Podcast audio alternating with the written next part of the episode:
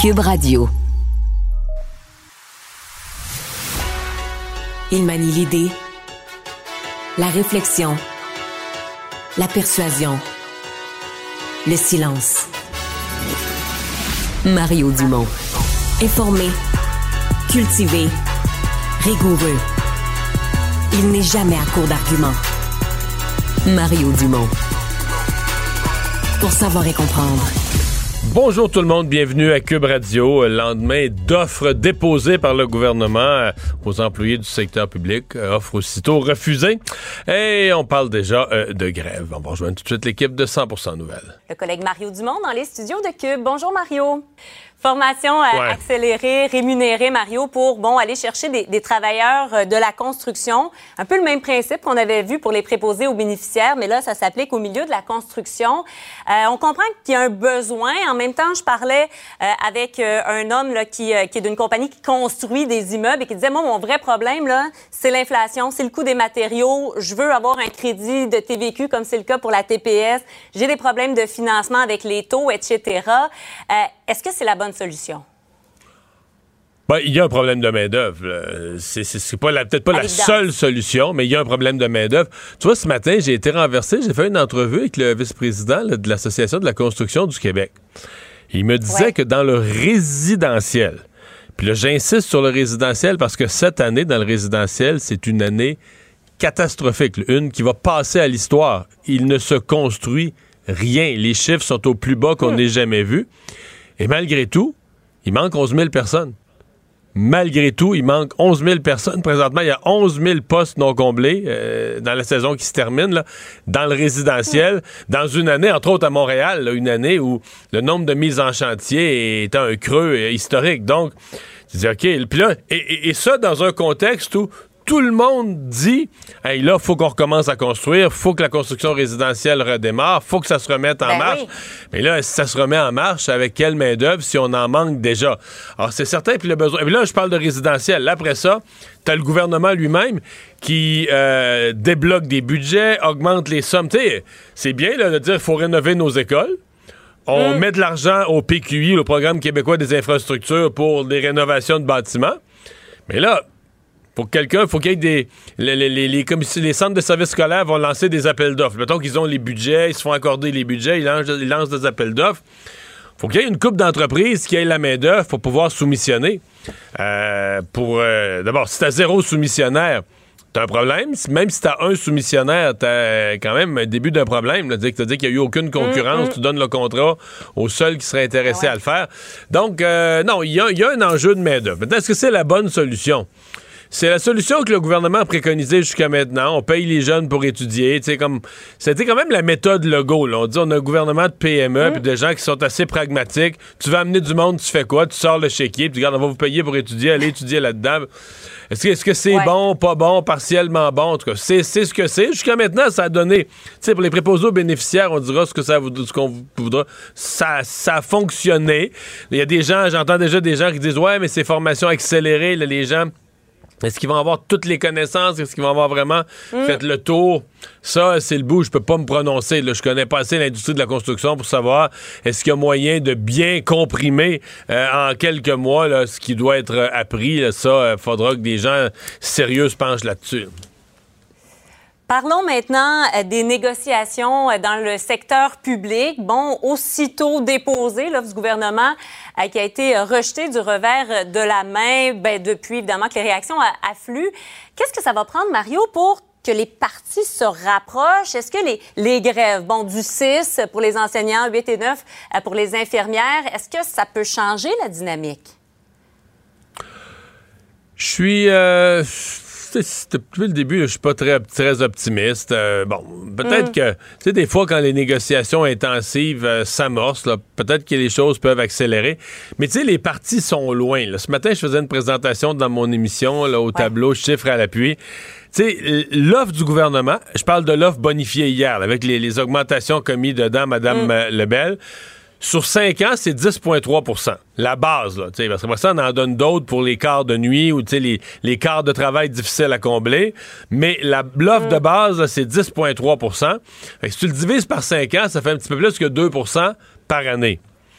Ce que le mm. syndicat demande, c'est, bon, ils veulent l'inflation plus 2% l'inflation plus 3% l'inflation plus 4% Si tu regardes ce que l'inflation pourrait être cette année, les deux suivantes, plus eux autres, ils demandent 9% de plus que l'inflation, t'arrives euh, pas loin du 20 sur trois ans. On est loin. On est loin. Donc, 20% sur trois ans, tu demandes presque 7% par année.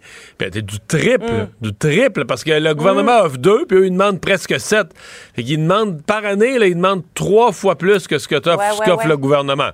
Mais, Bon, euh, tu sais, parce qu'eux, ils, eux, ils comptent pas dans leur calcul, ils comptent pas les bonifications pour les quarts de travail de nuit, mais c'est quand même des primes qui existent, qui seront versées à certains de leurs employés, et sur un sujet où ils sont les premiers à dire, ah, oh, on veut plus se faire forcer à faire du travail euh, supplémentaire obligatoire la nuit, mais si on donne des bonifications sur ces quarts de travail, par exemple la nuit, la fin de semaine, c'est justement pour que des gens aillent volontairement, pour pas forcer les autres à faire du travail supplémentaire obligatoire.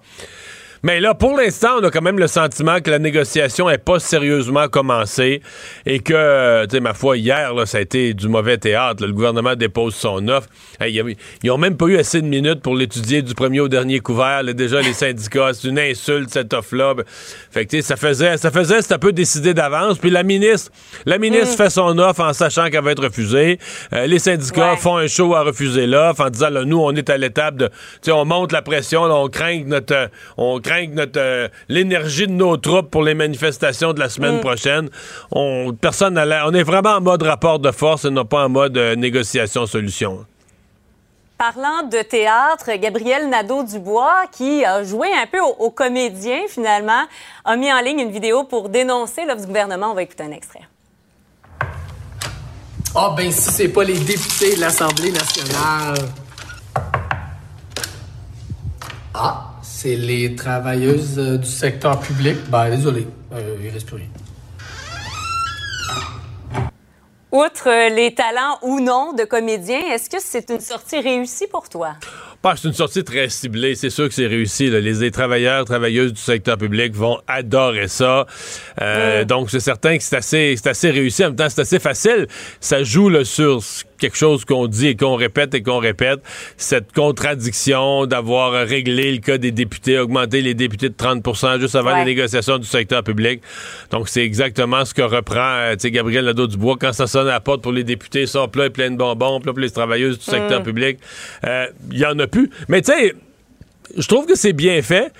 Mais ça reflète ce, que, ce qui a été dit hier par les employés du secteur public et qui me jette quand même un peu à terre, tu sais, parce que Hier, Sonia Lebel, c'est vrai que ça n'a pas l'air, son offre était à 9% elle l'a monté à 10,3 Son mm. offre pour, le, pour les quarts de travail de fin de semaine, de soir, ça, il est passé de 2,5 à 3% avec, tu dis, 2,5 à 3, de 9 à 10,3, c'est juste 1,3% de plus. Tu sais, ça n'a pas l'air tant que ça, c'est un milliard.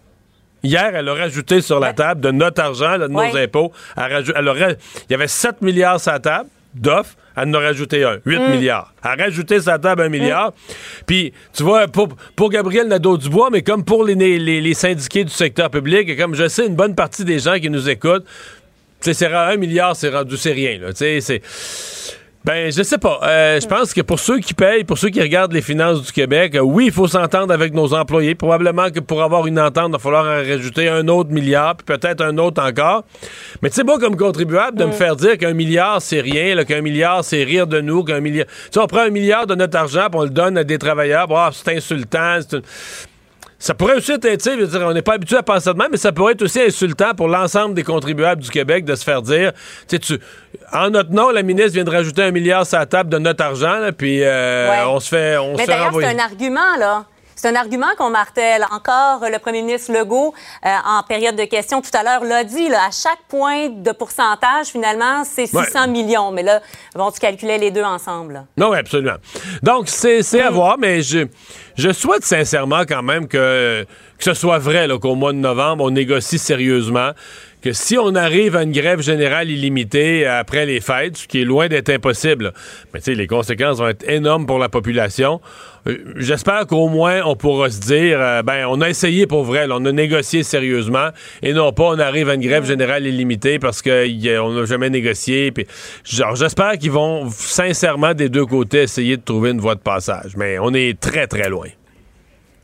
À suivre donc, Mario. Merci beaucoup. Au revoir. Bonne fin. Mario Dumont. Sous ses airs sérieux, se cache un gars qui ne se prend pas au sérieux. Alors, on va tout de suite aller rejoindre Michael Nguyen, qui est le chroniqueur judiciaire au Journal de Montréal. Bonjour, Michael. Salut Mario. Euh, avec tes années au palais de justice, t'en as vu de toutes les couleurs, mais aujourd'hui, tu nous racontes une histoire qui s'est retrouvée devant le tribunal euh, particulièrement choquante.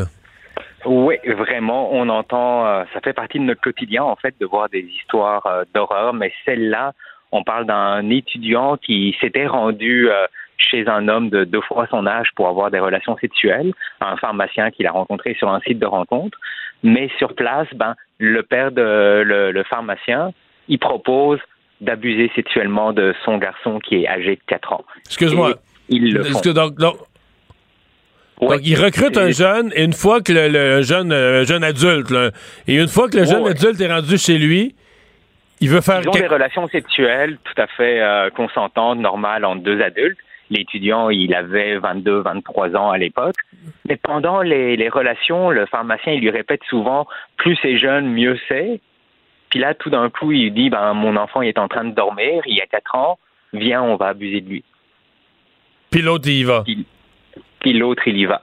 Pas juste une fois, deux fois. Donc, ils le font une première fois en 2018 et ils se revoient. Et en 2019, donc des mois plus tard, mais il décide de le refaire après avoir consommé de la cocaïne. Sauf que là, ce qu'il réalise, c'est que ça n'a pas de sens. C'est absolument odieux. Fait qu'il décide de rien faire, de rien dire. Il coupe les liens avec le pharmacien, il ne le revoit plus. Mais il y a une dénonciation qui est faite. Et rencontré par les policiers, ben, l'étudiant, donc euh, Francis Leclerc-Gaudreau, ben, il avoue tout aux policiers. Puis là, ben, il reconnaît que oui, il l'a fait, puis il réalise que c'est mal, c'est qu'il a tout avoué, puis c'est pour ça, en fait, qu'il a, qu'il a eu trois ans de pénitencier. mais, est-ce que, le, mais là, le pharmacien, je présume qu'il y a des accusations contre lui aussi? Oui, évidemment. Encore plus grave, en fait, à la limite, là? Ben oui, tout à fait. Puis on peut imaginer que la sentence qui va être euh, à la, dans un mois environ, ben, risque d'être sacrément plus élevée que, l'étudiant, qui lui avait quand même un bon profil. Donc, euh, faut reconnaître, il a compris que c'était odieux, il a tout donné aux policiers. Puis ce qui est particulier, c'est que s'il avait gardé le silence, probablement qu'il aurait jamais pu être accusé. Donc ça, c'était des arguments pour en fait, lui, il essayait de s'en sortir avec la prison à domicile en se disant, bah, c'est sûr que c'est arrivé deux fois, il a réalisé que c'était horrible, mais en même temps, là, les abus contre les enfants, il faut punir ça. Puis les tribunaux le disent, le répètent, parce que le juge, le juge Serge Simon qui a rendu la sentence, c'est une phrase qui m'a marqué. Il dit Les quelques secondes ou minutes qu'un agresseur utilise pour assouvir ses penchants sexuels peuvent affecter la vie entière d'une victime. Puis ça, on le voit là, l'enfant, il est sous le choc. La mère, elle est traumatisée, évidemment. La mère ne le savait pas. Quand elle a pris la nouvelle, ben, elle dort plus. Elle a le sentiment d'avoir échoué à la protection de son fils. Donc, on peut imaginer à quel point c'est horrible comme sentiment pour elle. Mais donc, il y a un pharmacien, donc un professionnel de la santé, du grand secteur de la santé, qui a introduit son enfant dans une espèce de, de, relation sexuelle à trois, de quatre ans. Tout, tout à fait. C'est absolument odieux. Puis je dirais qu'on voit incroyable, incroyable. c'est un homme qui avait des qui avait des fantasmes fétichistes qui mettaient en scène des accessoires, dont des couches de bébés, entre autres, justement. Là, on devine évidemment que la DPJ est intervenue, puis c'est important de le rappeler, la loi sur la DPJ, ça rappelle que tout le monde qui est au courant d'abus sexuels contre des enfants se doivent sont obligés de le rapporter à la DPJ. Parce qu'on parle de protection des enfants. Excuse-moi, mais dans l'histoire, dans ce cas-ci, est-ce qu'on sait comment c'est comment les autorités ont pu être mis au fait de l'histoire? Oui, en fait, c'est une autre personne qui, justement, a été mise au courant, qui avait entendu quelque chose, qui a appelé les policiers et de fil en aiguille, ben, il y a eu une rencontre avec euh, le pharmacien, évidemment, qui a donné le nom de, de l'étudiant. Donc, en fait, c'est comme ça que les policiers sont allés le voir et... Et il lui a tout avoué. Il a tout avoué, puis en fait, il se sentait tellement rongé par les remords qu'il a même devancé le rendez-vous que lui avaient fixé les enquêteurs parce qu'il voulait tout dire le plus rapidement possible. Donc c'est pour ça en fait qu'il a eu trois ans de pénitencier parce que la sentence aurait pu être bien plus élevée parce qu'il y a quand même des facteurs qui donnent l'impression que c'est une personne qui pourrait se remettre sur le bon chemin en fait. Michael, merci. Merci beaucoup. Au revoir. On va tout de suite euh, parler de récoltes. Les récoltes ont vraiment pas été euh, bonnes durant euh, le, dernier été. En fait, à cause du dernier été, je devrais dire, parce que les récoltes arrivent parfois plus tard. Mais les grandes pluies avaient gâché plusieurs champs. C'est particulièrement vrai dans le secteur maraîcher, dans le secteur des fruits et légumes, où les pertes sont considérables. C'est un sondage que ce matin a révélé l'UPA auprès de ses membres pour mesurer quelle est la proportion qui euh, pense avoir subi des, pertes importantes. Martin Caron est le président de l'Union des producteurs agricoles. Monsieur Caron, bonjour. Bonjour. Oui, donc euh, on parle de quoi? Près de 60 pour 60 des productions maraîchères où il y aurait des pertes significatives? Oui, absolument, 60% Et quand on regarde un petit peu plus loin, parce qu'on nous a demandé, entre autres, d'avoir plus de chiffres, eh bien, dans ces 60 %-là qui a eu de l'impact, naturellement, il y a 32% des baisses de revenus qui ont été euh, ciblées dans ce sondage-là. Puis là, on parle de 32% peut-être pour les gens, ça ne veut pas dire grand-chose, mais ça représente 150 millions de dollars de manque à gagner des producteurs qui n'ont pas ces ventes-là à faire directement sur les entreprises euh, cette année-là. Donc, c'est pour ça qu'on voit que ça, ça, a un impact là, énorme présentement. Quels sont, ouais, quels sont, on, parle euh, fruits et légumes, quelles sont les productions qui ont été les plus durement frappées? parlons, parlons d'agronomie, comment la pluie a eu un impact sur ce type de, de, fruits ou de légumes-là? Euh, on va y aller dans un premier temps avec les producteurs maraîchers, qu'on peut parler de laitue, d'oignons, de betteraves. Juste pour expliquer aux gens, quand on a eu les coups de pluie qui ont été au mois de juillet, là, bien souvent, il y a une récolte qui se fait au mois de juillet, puis il y a une plantation qui se fait. Exemple, je peux récolter de la laitue et puis je peux semer des betteraves après ça. Mais juste pour vous dire que les producteurs n'ont pas pu récolter la laitue et n'ont pas pu faire le eaux de semis. Parce qu'il y avait tellement d'eau dans le champ, on, on, pouvait même plus mettre de machinerie, on pouvait plus mettre une roue dans le champ, là. Eh, eh, exactement. Puis si je vois, exemple, avec les producteurs de fraises et framboises, ben pour eux, euh, dans des zones, entre autres, c'était inondé. L'autocueillette, les gens ne pouvaient pas aller dans les champs quand là, trop d'eau. Et vous savez, les fraises et les framboises, ben, il y a de la pourriture. Ça, c'est courte durée de courte durée de conservation. Dans le cas des fraises, euh, pour en connaître des producteurs de fraises, il y en a qui ont quand même eu des récoltes, ont pu récolter, mais avaient un fruit extrêmement pourrissant. Donc, euh, c'était presque juste pour de la vente locale en disant aux gens, faites des tartes, faites des confitures au plus vite. Mais on pouvait pas penser que le produit allait avoir les quelques jours de conservation pour se rendre sur les tablettes, que les gens, il y a comme un nombre de jours nécessaires pour pouvoir faire le cycle de la tablette, là. Exactement, ça a été beaucoup la transformation. Puis l'autre élément que je sais en rajouter, que les jeunes sont peut-être pas au courant, mais ça a des impacts sur les plants qui sont là au niveau des fraises. Et là, on va avoir des répercussions, entre autres en 2024, parce que ces plants-là ont été touchés par rapport à cette pourriture-là.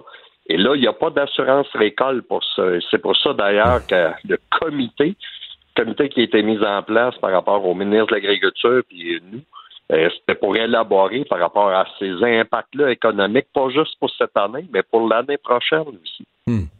C'est pas euh, des, pluies fortes au mois de juillet. C'est pas rare qu'on a un orage ou une fin de journée avec des orages électriques ou des pluies fortes.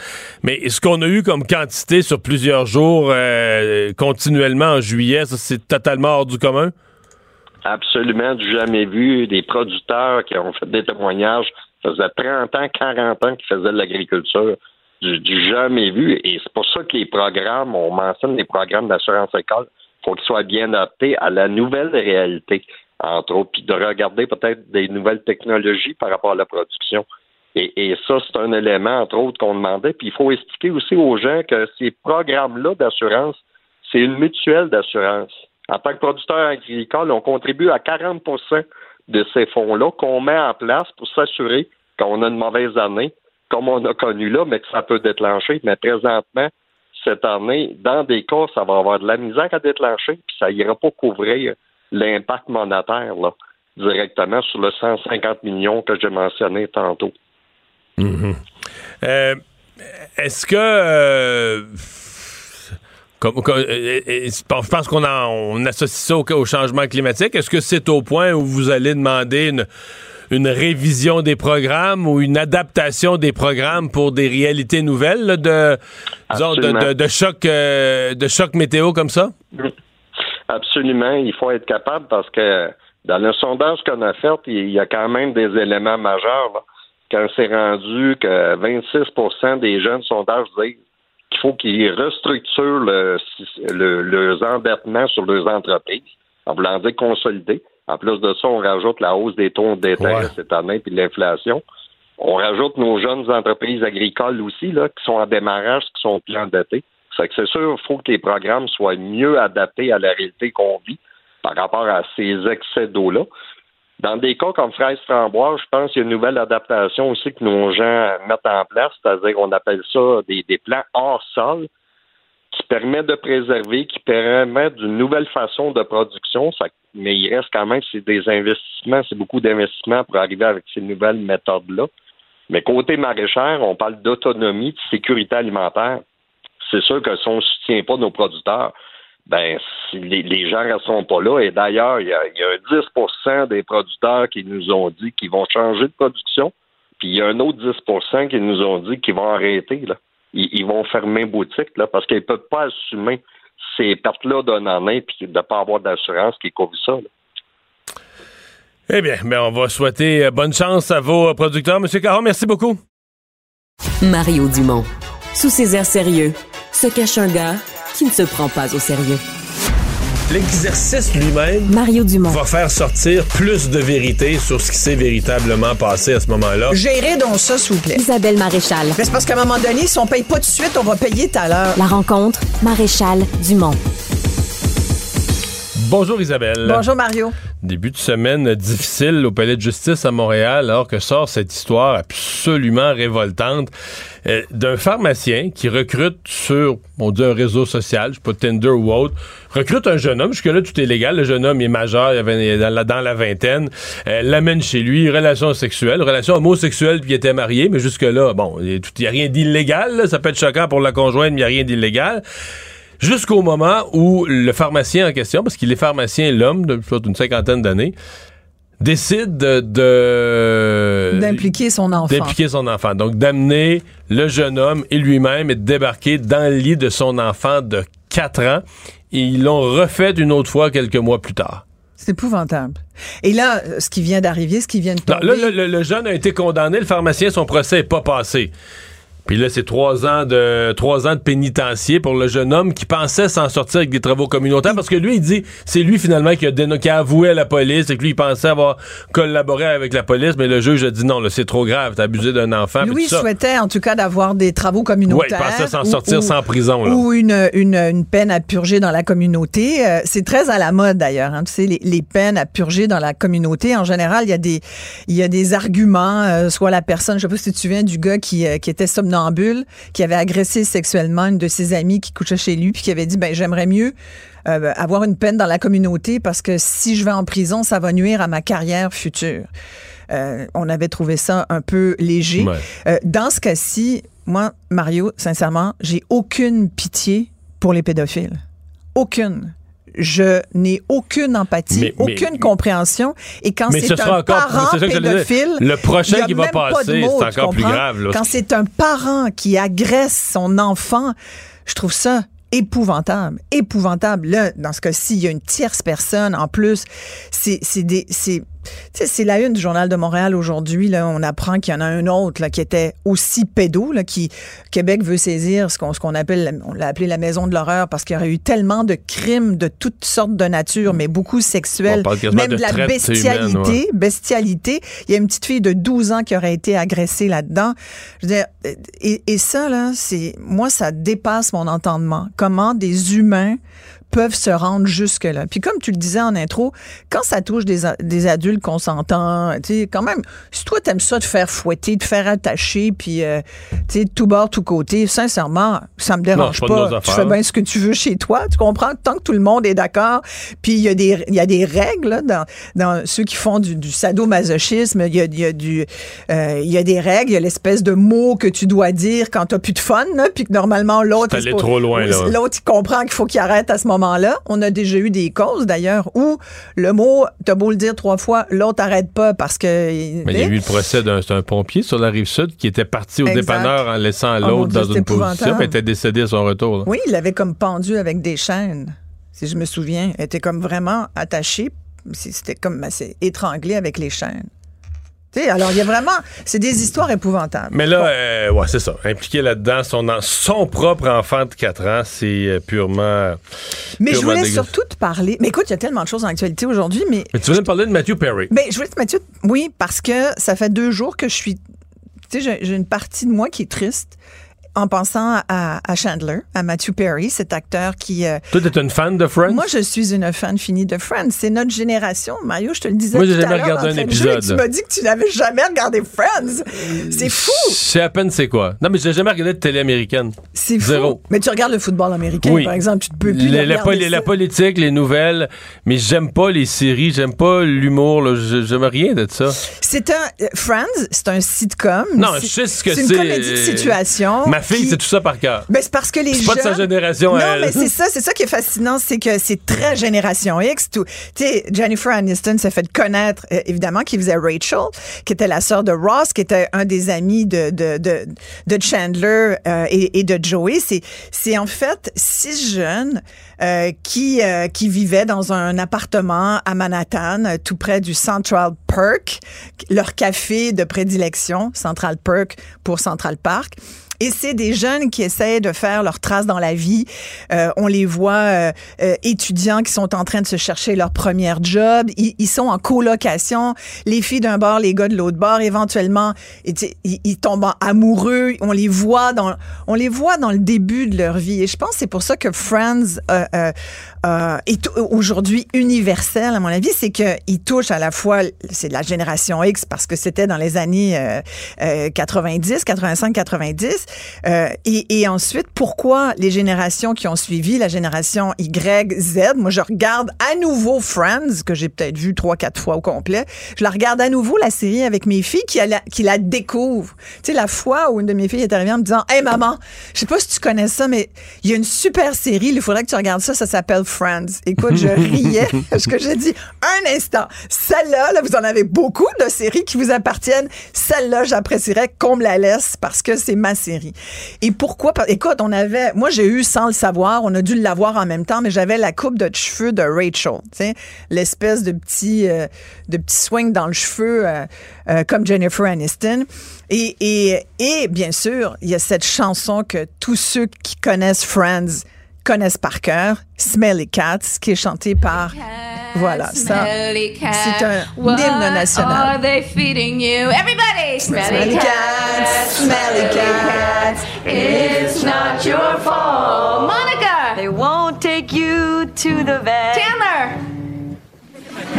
Et tu sais quoi? Taylor Swift a repris ça parce que elle aussi, Taylor Swift qui doit avoir 25 ans, sa génération redécouvre, comme mes filles, Friends aujourd'hui. Et je te dis, il y a quelque chose d'universel là-dedans. Et moi, je rêvais qu'il y ait un, Friends are back, tu comprends? Mais là, Matthew vient de mourir dans son jacuzzi à, 54, ans. Ouais, ça, on sait pas trop. On dit, il y a eu une autopsie, là, il va y avoir d'autres, euh, une enquête parce qu'on veut savoir qu'est-ce qui se passe. On sait que Matthew Perry, d'ailleurs, avait écrit une biographie euh, l'année dernière euh, que j'ai pas lu, mais qui était dans ma liste de livres à lire, qui est très longue. Et là, c'est sûr que je, elle vient de monter dans, le haut de la liste parce que. Mais en gros, j'avais lu quelques extraits parce que ça a été très couvert cette euh, euh, cette biographie et, et, tout le monde en dit un, un, grand bien parce que il est très authentique là-dedans. Il, il avoue qu'il a été même quand il tournait Friends, il dit même là-dedans euh, vous pouvez suivre ma, ma toxicomanie selon les saisons de Friends. Sur 10 saisons, hmm. là, vous voyez là, que les premières années, j'étais sur ben, Il a fait je sais plus combien de, ben, de cures, c'est neuf cures de désintox. Ah, Et, ça a été l'alcool, ça a été la coke, ça a été toutes sortes de de, substances. Puis de l'anxiété beaucoup, semble-t-il. Avec l'anxiété. Mais c'est parce que ces médicaments, c'est en fait, ces drogues-là créent de l'anxiété, crée beaucoup de. de mais souvent, les gens prennent ça pour calmer l'anxiété. Puis mais ça en crée aussi. C'est ça. Puis ça, ça en crée d'autres. Ouais. Mais, mais, mais, mais donc, il n'y aura pas de, de, Mais tu sais, il y a, y a, plein, j'entends toutes sortes de choses qui sont dites euh, à, son sujet. Euh, beaucoup sur la toxicomanie. Il était sobre, selon ses, ses, propres aveux, depuis plusieurs années. Là, il était vraiment. Euh, il avait réussi à s'affranchir de ça, ce qui est très difficile. Mais il faut savoir aussi que, tu sais, comme par exemple, Jennifer Aniston disait euh, tout de suite quand c'est sorti euh, ce week-end, elle, elle a dit j'ai très peu de choses à dire parce que mon cœur est blessé, j'ai les mots me manquent, mais quelle profonde tristesse.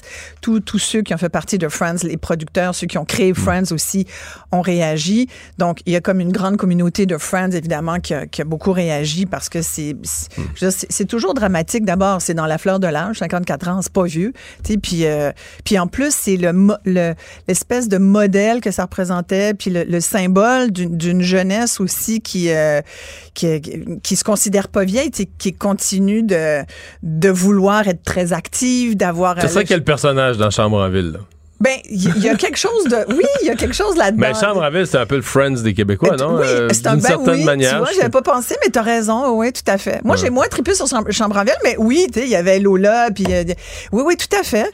Euh, moi, j'ai beaucoup accroché sur, sur Friends parce qu'à l'époque, j'allais souvent aux États-Unis pour toutes sortes de stages en journalisme. Il y avait quelque chose là-dedans dans leur façon de vivre qui, qui me plaisait. Mathieu Perry avait quand même un lien avec le Canada. Il a vécu au Canada. Sa mère a été l'attachée de presse de Pierre Elliott Trudeau. Exactement. Puis il y, a des rumeurs, puis même lui, à dans une entrevue, Mathieu disait euh, Je suis pas sûr que ça soit vraiment arrivé comme ça, mais il y a une rumeur qui dit qu'il aurait tabassé Justin Trudeau dans la cour d'école. Dans son message sur le décès de Mathieu Perry, Justin Trudeau a parlé de leur jeu dans la cour d'école. Ouais, bon. Je suis pas sûr qu'ils. Je sais pas. Ils ont pu se tirailler dans le cours d'école. Peut-être. Ils sont peut-être croisés. Ils sont peut-être. Je sais plus. Ça leur appartient. Je sais que Matthew Perry était plus trop sûr que c'était vraiment arrivé. Il y a quelqu'un qui avait dit on a, on a tabassé le premier ministre du Canada, t'en souviens-tu? Puis lui, s'en souvenait pas trop, mais dans un talk show, il avait dit yeah, maybe. mais donc, il a, vécu, euh, il a vécu quelques années euh, au Canada. oui, et puis, tu sais, regarde, en plus, dans, dans toute cette gang de French, je disais, c'est dommage parce que là, il y aura plus de retour de de Friends possible. Il y, en, en manque un. Euh, mais en même temps, quand tu regardes les carrières, beaucoup de gens disaient, mais pourquoi, euh, pourquoi c'est quelqu'un qui avait tout dans sa vie? Dans le fond, il y avait beaucoup d'argent. Chaque, les, tous ceux qui ont participé à Friends, tous les Friends. Sont indépendants de fortune. Sont indépendants de fortune. La série, ils gagnaient des millions par épisode. la série rejoue, ils doivent recevoir des chèques. des droits de suite là-dessus. Là, tu Dans je sais pas combien de langues. Oui, oui, oui. Puis ça, ils, ont, ils ont plus besoin de. Mais après, tu as l'argent dans la vie, puis tu as aussi le désir de vouloir avoir une carrière de vouloir t'exprimer à travers, à travers ton art et ta passion. Je pense qu'il y avait ça. Il a été très, tu sais que ça a été un des, des grands amours de Julia Roberts aussi. Et il a dit d'ailleurs, c'était l'amour de ma vie. Et je suis vraiment stupide de l'avoir laissé aller comme ça. Là. Julia Roberts a joué dans Friends. Il y a plein de monde qui ont joué dans Friends aussi. Parce écoute, c'était tellement la série où tu voulais, euh, où tu voulais jouer quand tu étais un jeune, une jeune vedette américaine. Mais c'est sûr que les filles dans Friends, étonnamment, d'habitude, c'est souvent les gars qui arrivent mieux. Mais dans ce cas-ci, sont plus les personnages féminins qui ont eu des, en fait, les les actrices qui ont tenu ces personnages, qui ont une, une grande carrière. Courtney Cox et euh, peut-être moins Lisa Kudrow qui a été plus dans une euh, théâtre. Elle a été productrice et tout, puis elle a épousé aussi quelqu'un qui avait beaucoup d'argent, puis ayant pas mal d'argent eux-mêmes, je pense que. Hmm. Euh, mais, mais la plus connue étant Jennifer Aniston, bien sûr. Mais voilà, je voulais juste saluer la génération Friends et dire à tous ceux que. Puis ils nous ont tellement fait de bien. Ça nous a beaucoup fait de bien, je trouve. Et elle fait encore du bien. Moi, je te la conseille parce que c'est très drôle en plus. Puis tu vas voir, c'est encore très d'actualité. Et c'est beaucoup de temps à investir. C'est un choix. J'arrête de travailler deux ans pour regarder tous les Friends. Mais lâche un peu de football ah, américain. Merci Isabelle. Back to the chorus, everybody. Smelly cat, smelly cat. What are they feeding you? Smelly cat, smelly cat. Mario Dumont. Rationnel et cartésien, il peut résoudre n'importe quelle énigme les yeux fermés.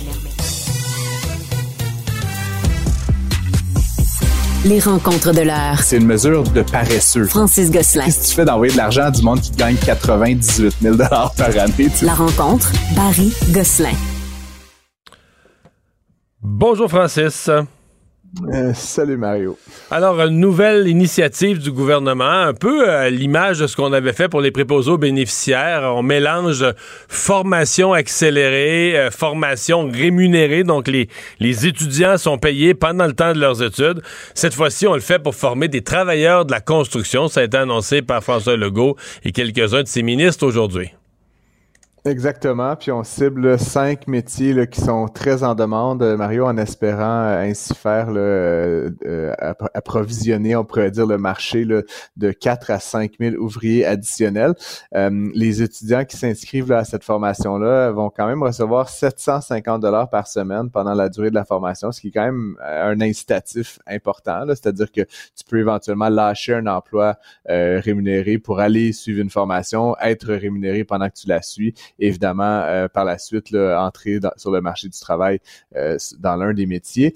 Euh, et puis il y avait des gens là, qui soulignaient que c'était peut-être un peu un dur coup là, pour les diplômes d'études professionnelles, qui sont la formation, on pourrait dire longue, là, Mario, mais en fait, on a aussi annoncé qu'il allait avoir des bourses qui allaient être bonifiées pour les diplômés des DEP. Donc, ceux et celles qui terminent leur programme de diplôme d'études professionnelles vont pouvoir se prévaloir de bourses qui varient entre 9 000 et 15 000 mais ça, c'est à la fin plutôt que pendant que tu suis la formation. Donc, euh, à voir comment ça va fonctionner au niveau de au niveau des incitatifs, on pourrait dire ça comme ça. Tu y crois?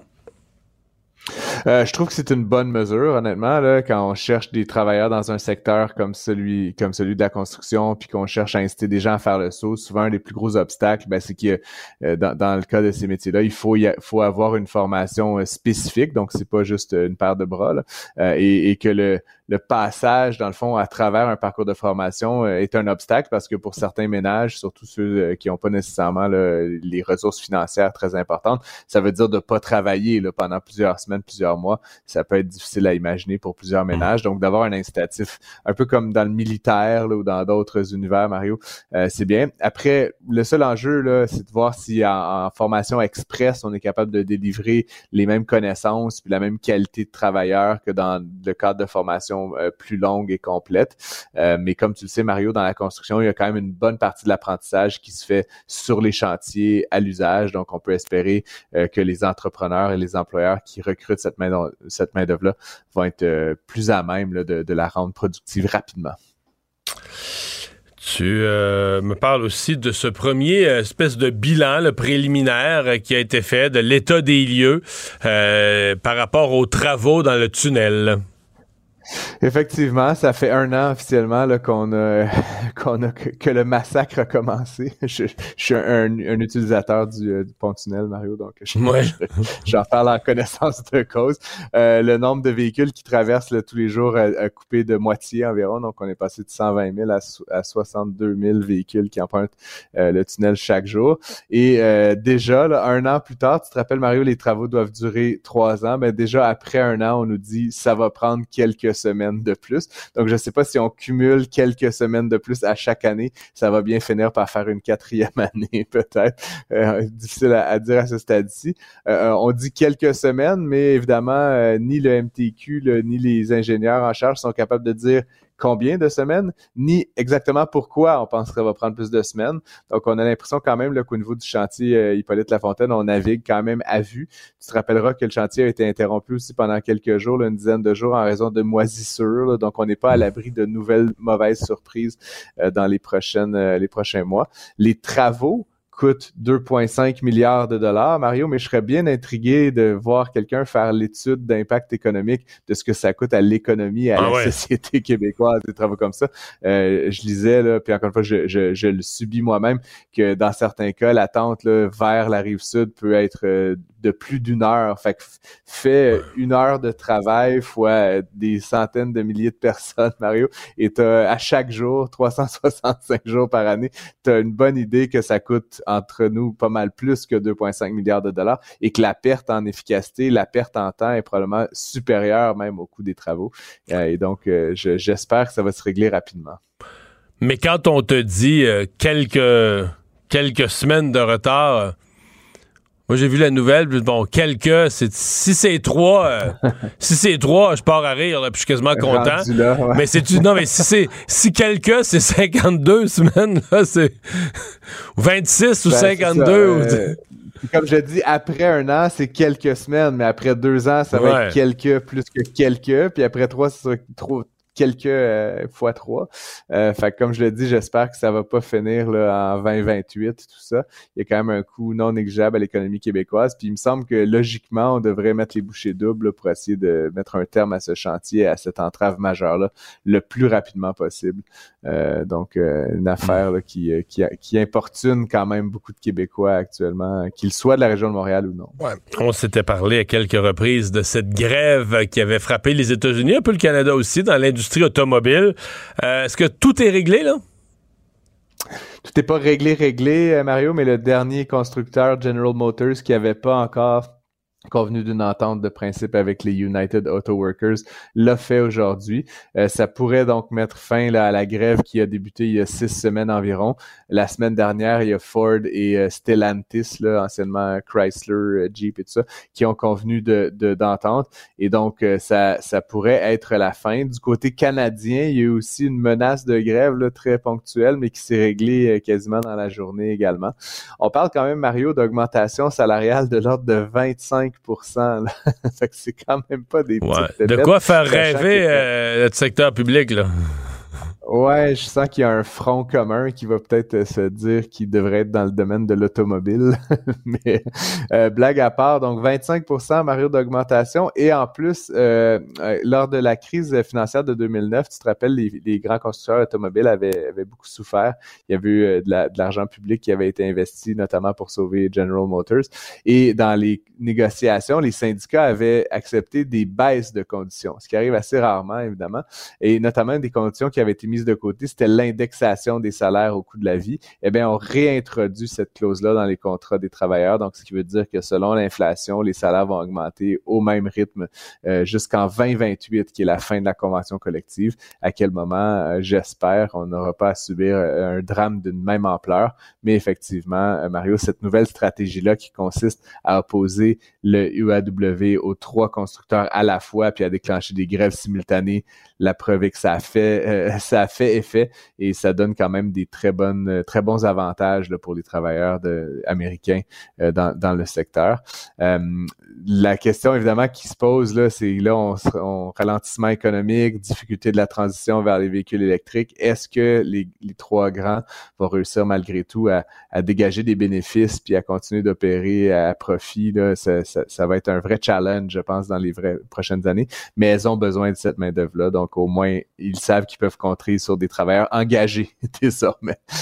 ouais, ouais, qui rentrent, euh, ils rentrent pas au travail euh, la tête basse. Les travailleurs rentrent, au, rentrent au, bureau, euh, au boulot, le, le, cœur léger. Hey, merci, Francis.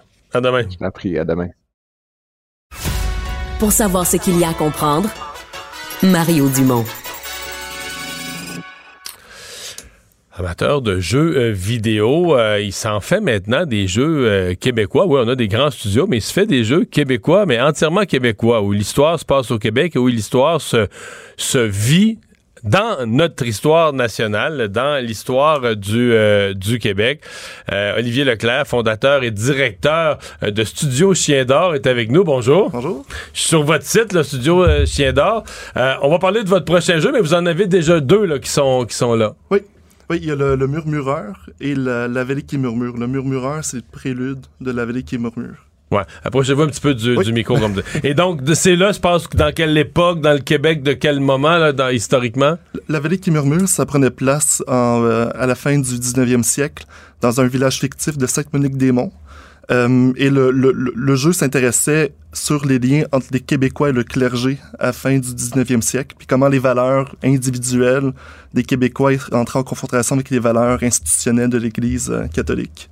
Donc là, ça, vous nous présentez ça comme de l'histoire, mais mettons que je joue, c'est un jeu d'exploration. Là, où tu cliques, euh, tu t'avances dans un sentier, il arrive sur un bâtiment, tu cliques sur la porte, tu rentres dans le bâtiment, tu mhm. trouves un couteau à terre, tu ramasses le couteau. C'est ce genre de jeu-là. J'essaie de décrire simplement. C'est l'exploration euh, avec la résolution de puzzle, le tout avec un enrobage euh, narratif.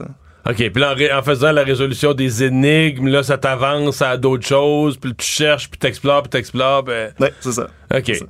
C'est des jeux qui sont prévus, mettons, pour quelqu'un de moyennement habile, va jouer combien de temps pour tout résoudre? Euh, ben, ben, en fait, c'est des jeux pour les gens qui sont pas du tout habiles avec les jeux vidéo. Euh, quelqu'un. Euh, Non, je comprends que c'est pas Call of Duty, là. Non, non, non, non, c'est pas, du tout un jeu comme ça. C'est un jeu que n'importe qui avec une souris pourrait jouer puis trouver ses, ses repères facilement.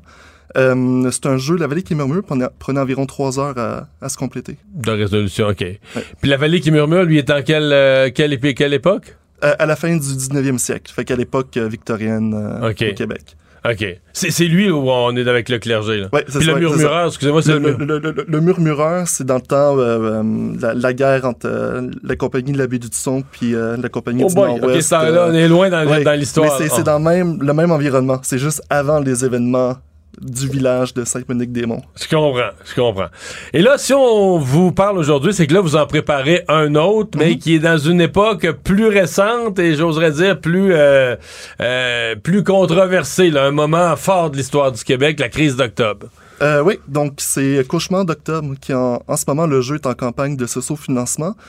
Cauchemar d'octobre, je m'intéresse à comment est-ce que les Québécois euh, moyens, donc là je m'intéresse pas aux fétiches ou aux policiers ou euh, aux politiciens, je m'intéresse aux Québécois moyens, comment ils ont vécu la crise d'octobre, euh, puis comment est-ce que la peur a été utilisée par le gouvernement fédéral comme un outil de répression? OK. Donc là, mais là, quand on joue, il y aura pas... euh, on sera pas dans la crise d'octobre avec les personnages de la crise d'octobre. On va être Non, dans l'époque. C'est-à-dire que le jeu se passe...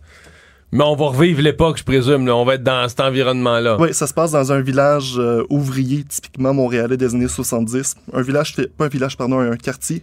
Un quartier fictif, Fictif encore, ouais. euh, mais qui est basé sur le petit laurier euh, qui est sur le plateau. euh. Je comprends. Et tout ça, il y a une touche, comme la vallée qui murmure, il y a une touche d'horreur. C'est un jeu d'horreur. Moi, j'utilise l'horreur comme symbole, comme les, les symboles. euh, les- Donc, un jeu d'énigmes, ouais, d'horreur, dans un environnement historique Québécois. donné qui, qui- qui est un environnement réel québécois. Oui. Comment, comment vous le décrivez, vous, quand vous, quand vous le nommez, votre jeu, vous le décrivez comment? un jeu d'horreur historique. C'est un genre, Ok. c'est un genre assez répandu en cinéma, puis en littérature, euh, puis même en jeu vidéo. Puis là, euh, vous le faites en, en jeu vidéo. en jeu vidéo. Donc là, un- le jeu dont on parle, il est pas fait. Là. Il est dans votre tête, il est en production, il est, il est en début de production. Euh, mais là, la raison pourquoi je fais une campagne de socio-financement, c'est pour financer les prochaines années de, de production. Parce que ça, mettons, le puis la vallée qui murmure, ça vous a pris combien de temps? Euh, parce que là, c'est beaucoup de programmation. Je comprends que c'est pas une grosse équipe, là. euh. Ouais, ben c'est c'est trois ans euh, que ça avait pris Trois pour ans. les, les deux jeux précédents, les deux ensemble. Euh, puis ça va être Parce que là, c'est un- beaucoup de graphismes. Faut trouver la, la- la- les énigmes du jeu, les bâtir. Ouais, puis il y a aussi beaucoup de recherches historiques. Euh, là, je vais parler avec des, des, des, des, des témoins de la crise pour avoir des, leurs témoignages directement de leur bouche. Euh, mais le côté de recherche historique est vraiment énorme dans ce genre de, de projet-là. En plus. Oui, Donc, il y a en vraiment plus. trois volets. Là. Il y a le graphisme, les dessins, les lieux, créer les lieux. Mhm. Il y a les énigmes, puis, le- Puis la programmation La programmation des euh, ouais. énigmes. Puis après ça, ben, il y a une... Parce que vous voulez être juste sur le plan historique. Euh, oui, oui, le, le but, c'est de repré- être le plus fidèle possible. Je ne vais pas faire un documentaire non plus. Euh, mais le but, c'est d'intéresser les Québécois à notre histoire. Puis là, je m'intéresse surtout aux, aux jeunes Québécois. Comme moi, je fais du jeu vidéo national québécois. Mon but, c'est d'amener le jeu vidéo au même niveau que notre littérature, que notre cinéma est en ce moment. Fait que c'est un moyen de valorisation euh, culturelle. Puis c'est un excellent moyen parce que c'est très international, le jeu vidéo. Quand on sort un jeu, c'est mondial le jour 1. Fait que j'ai des joueurs euh, qui viennent de 80 pays différents. Puis qui Ah ont ouais? joué- oui, oui, c'est oui, c'est très répandu. euh, la vallée qui murmure. Puis c'est des joueurs qui entendent les voix, les voix québécoises dans la Mais vallée est-ce qui qu'ils peuvent jouer dans euh, d'autres langues? Non, non, c'est, c'est, mais ils, peuvent avoir le texte en anglais, mais les voix, les voix, non. des acteurs, Mais les juste- textes des énigmes, ils peuvent les avoir Ouais. en anglais. Mais pour, les voix, il y avait Pierre-Luc Briand, il y avait Denis Trudel, Louise Richer. Euh, fait que j'ai, j'ai été chercher des, des, des acteurs assez connus, puis leur voix a été entendue euh, partout dans le monde. Je comprends très bien. Euh, là, arrivons dans les choses concrètes. Le- les, les jeux qui existent, on peut jouer où? On peut Euh, les trouver. sur, je veux euh, jouer ce soir, là, je trouve où votre jeu? C'est sur Steam et sur GOG. OK, mais Steam, c'est une plateforme de jeu très, très connue. là. Une, des plus grosses. euh. Oui. OK, donc vos jeux sont sur Steam. Là, sont trouvables sur Steam. On peut les acheter, payer et les acheter sur Steam. Oui. Puis pour Cauchemar d'octobre, la campagne de socio-financement est sur Kickstarter. Kickstarter. Ouais. C'était mon autre question. Ouais, quelqu'un qui veut vous aider, euh, donc c'est sur Kickstarter. euh.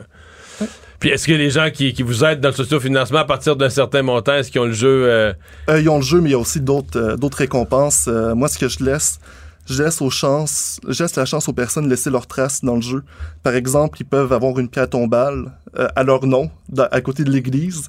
Euh, Puis ça, c'est pas juste pour eux, c'est pour tout le monde euh, qui vont jouer au jeu, qui vont voir leur nom sur une pierre tombale. donc quelqu'un qui vous donne le sociofinancement, vous lui permettez de laisser une petite trace dans le jeu. Oui, tu peux même acheter, il y, a la voiture d'Elvis Gratton, le char qui parle, tu peux mettre ton nom dessus. Je veux dire que le char qui parle d'Elvis Gratton, c'est une de mes scènes préférées. une scène épique. Je pense que... Ben, euh, on vous souhaite euh, la meilleure des chances, euh, sincèrement. C'est fascinant. Ben, on va, on va aller voir ça. Olivier Leclerc, fondateur, directeur de Studio Chien d'Or. Merci. Casse-tête, devinette, mots croisés. Mario Dumont a la solution à tout. Un adolescent de 17 ans poignardé. Une autre femme assassinée. Il est visé par des allégations d'inconduite sexuelle. Les formations politiques s'arrachent le vote des familles. Comment faire fructifier votre argent sans risque? Savoir et comprendre les plus récentes nouvelles qui nous touchent. Tout savoir en 24 minutes. Avec Alexandre Morin-Villouellette et Mario Dumont. En manchette dans cet épisode, Québec lance des formations rapides et rémunérées dans le secteur de la construction. En même temps, déjà des retards dans les travaux de réfection du pont-tunnel Louis-Polyte Lafontaine. Le lobby pro-armes débouté en cour fédérale sur les armes d'assaut et le président Netanyahou exclut tout cessez-le-feu à Gaza. Tout savoir en 24 minutes. Tout savoir en 24 minutes. Bienvenue à Tout savoir en 24 minutes. Bonjour Mario. Bonjour. C'est une annonce qui traînait déjà dans les rumeurs un peu partout, mais qui a été officialisée aujourd'hui par le gouvernement du Québec, par le premier ministre François Legault en conférence de presse. On va lancer des formations rapides et rémunérées dans le secteur de la construction, particulièrement dans des emplois où on a un manque criant de main-d'œuvre en ce moment. Formation rapide qui ressemble beaucoup à ce qu'on avait fait durant la pandémie pour former extrêmement rapidement du personnel dans le milieu de santé, des préposés aux bénéficiaires, entre autres. On parle de cinq métiers de la construction en particulier. Les besoins sont super criants là-dedans. Fer blantier, menuisier charpentier, opérateur de pelle mécanique, opérateur d'équipements lourds et frigoriste. Donc cinq emplois très nichés dans lesquels on espère recruter entre 4000 et 5000 travailleurs qui pourraient œuvrer dès 2024 sur les chantiers. Et là, on va pouvoir s'inscrire jusqu'au 15 décembre. Emploi, quand on dit, là, rémunéré. Quand même, là, formation de 4 à 6 mois, 750 dollars par semaine. On s'entend que c'est pas le Klondike, là, mais tu sais, c'est que tu, tu à 750 par semaine, tu es sur une base de quoi? Euh, de 40 000 par année, 37, 38, 40 000 par année. C'est juste que c'est mieux que zéro quand tu C'est ça que j'allais dire. C'est que ça te permet de vivre. Ça permet à un adulte qui a rendu un certain âge, même qui aurait un enfant ou deux, euh, une vie. Tu sais, il y a un moment dans la vie où tu peux plus tomber à zéro revenu. Tu es prêt à limite à baisser tes revenus temporairement pour les remonter après dans un meilleur métier, une meilleure carrière. Mais tu peux pas dire à moi, mettons, le mois prochain, je gagne, je gagne zéro. Alors, je pense que c'est à ces gens-là qu'on pense de transition de carrière ou qui ont pas, tu sais, qui ont abandonné l'école, sont sortis pas vraiment de formation je trouve qu'à eux, ça offre une belle opportunité. Mais Alexandre, je vais te dire, j'ai été renversé ce matin par une entrevue avec le, vice-président de l'Association de la construction du Québec sur la... Parce que je posais la question dans le résidentiel. C'est l'état de situation dans le résidentiel. Oui. il me disait que dans le résidentiel, il manque plus de 10 000 employés cette année. Or, le résidentiel, il est mort il est à des plus bas niveaux, entre autres à Montréal, des plus bas niveaux qu'on a vus depuis très longtemps. L'année 2023 est une année très, très sombre en construction résidentielle. Puis on conjugue ça avec, la, évidemment, la pénurie de logement. Après ça, il y a une crise du logement. À cause de la crise du logement, tout le monde dit, hey, là, faut que ça reprenne, faut que ça reprenne, faut qu'en 2024, la construction résidentielle soit relancée. Mais tu dis, OK, oui, relancer, relancer, je veux bien. Mais on est en pénurie, avec une année complètement flatte, une année complètement à terre de construction résidentielle, on est encore en manque de main-d'œuvre. Fait que, euh, allô, la reprise, on a vraiment besoin de bras, puis vite. Là. Oui, puis ces bras-là ben, vont pouvoir arriver, comme je le disais, dès 2024. C'est ce qu'on espère sur les chantiers. Le problème, c'est que c'est rapide, peut-être même trop rapide dans l'opinion de certains syndicats en ce moment, qui, eux, s'inquiètent qu'on aille bâcler, ni plus ni moins, la formation de ces euh, nouveaux jeunes-là, ou moins jeunes, qui pourraient arriver dans les milieux de la construction. on dit qu'un travail accéléré comme ça, ben, ce serait euh, une option qui pourrait botcher, si on veut un peu la formation, amener des gens mal préparés sur les chantiers de la construction. Les syndicats, eux, plaidaient pour ce qu'ils appellent l'alternance travail-études. C'était une proposition qu'eux avaient fait au gouvernement et ils n'ont pas été écoutés Ils se plaignent donc aujourd'hui qu'on leur a fait la sourde oreille de ce côté-là. Eux parlent aussi de gens qui risquent d'abandonner des formations dans lesquelles ils sont déjà engagés pour aller se joindre à la formation accélérée qui est rémunérée. C'est sûr. Ça, écoute, c'est toujours le défaut quand le gouvernement sort le chéquier comme ça. Euh, Qu'est-ce que tu déplaces des gens? On l'avait fait pour les formations de préposés aux bénéficiaires c'est l'idéal, ce serait de pas avoir besoin de faire ça. Mais il y a quand même une mesure qui est en place. Là. On parle des élèves là, à compter du mois de novembre qui font des programmes comparables, eux, dans des diplômes d'études professionnelles, dans des DEP. Ben, on va leur donner une bourse là, entre 9 000 et 15 000 dès qu'ils seront diplômés aussi. Donc, pour les encourager à rester. Ouais, ça, Justement. Donc, on sort des, des bonbons comme ça, là, un peu pour un peu tout le monde dans le milieu de la construction. C'est chiffré à 300 millions de dollars. Ça s'est inspiré, comme je le disais, de ce qui se passait durant la COVID. Falloir voir, hein, parce que pour le meilleur, pour le pire, on risque d'aller de l'avant. Les inquiétudes des syndicats sont quand même légitimes. Mario, non plus, on veut pas avoir des, amateurs ou des gens qui sont mal formés sur les chantiers de construction un peu partout au Québec.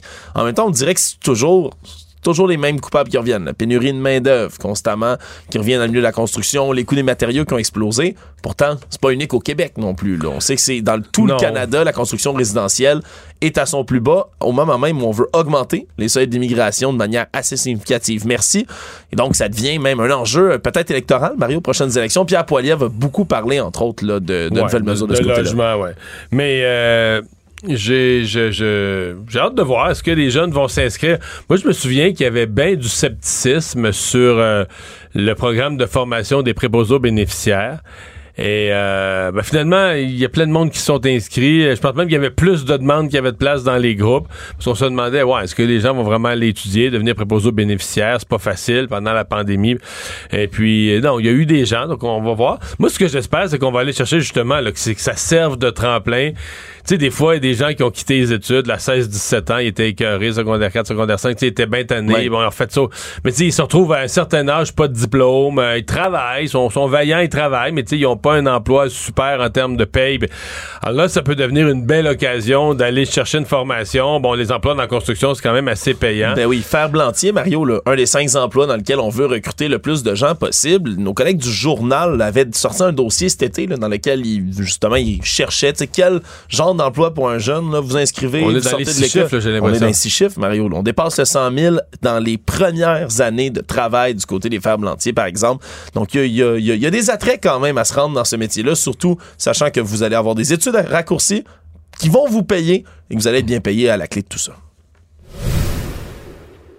Parlant de travaux, Mario, on était déjà au un an du bilan du méga chantier du tunnel Louis-Polyte Lafontaine aujourd'hui. C'est drôle parce que j'ai vu l'annonce du un an, ça m'a rappelé toutes les farces qu'on a fait l'année passée avec l'Halloween, puis la peur, puis les... Oui, puis le tunnel.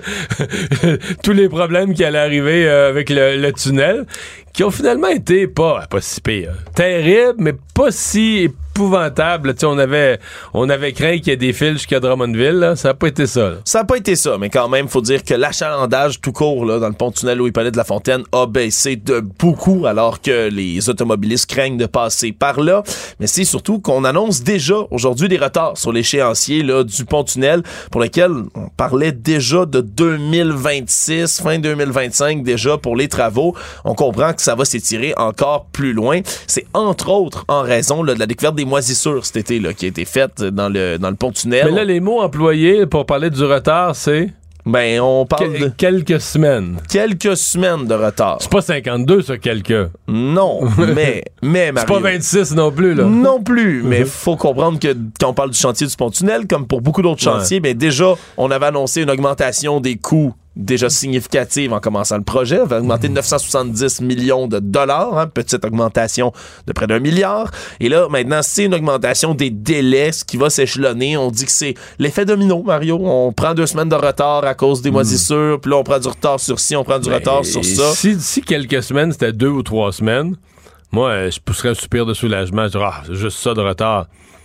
Mais des fois, j'ai comme peur que quelques semaines, ça finisse par être... Euh, Genre, euh, 26 semaines, ça, c'est 6 mois, là. hein, c'est la moitié d'une année, là. 52 semaines, c'est un an. Oui. Est-ce que quelques semaines, c'est 52, là? Je me suis quand même posé la question. Il y a un manque de précision dans tous les cas, mais quand on parle de, de- ouais, quand on parle de- l'apocalypse qui s'est pas produit, Mario, faut quand même euh, savoir que la pointe difficile dans le trafic du pont-tunnel, ça reste quand même encore et toujours le soir en ce moment. Pour, pour passer de la rive sud jusqu'à Montréal, c'est pas si pire. On a encore plusieurs voies Bon, d'ouvertes. deux voies, C'est à peu ça près un rentre. 15 minutes de plus qu'on dit. Pour sortir de l'île, c'est 50 minutes de plus. là. Tous les soirs, euh, bon an, mal an. Moi, je, vais t'avouer qu'on est tous sous le choc. Tu sais, quand euh, c'est arrivé, je prends pas le tunnel si souvent que ça dans ma vie, mais c'est arrivé une couple de fois que Google me disait le chemin le plus court, même un dimanche ou une fin de semaine, là, le chemin le plus court, c'est le tunnel.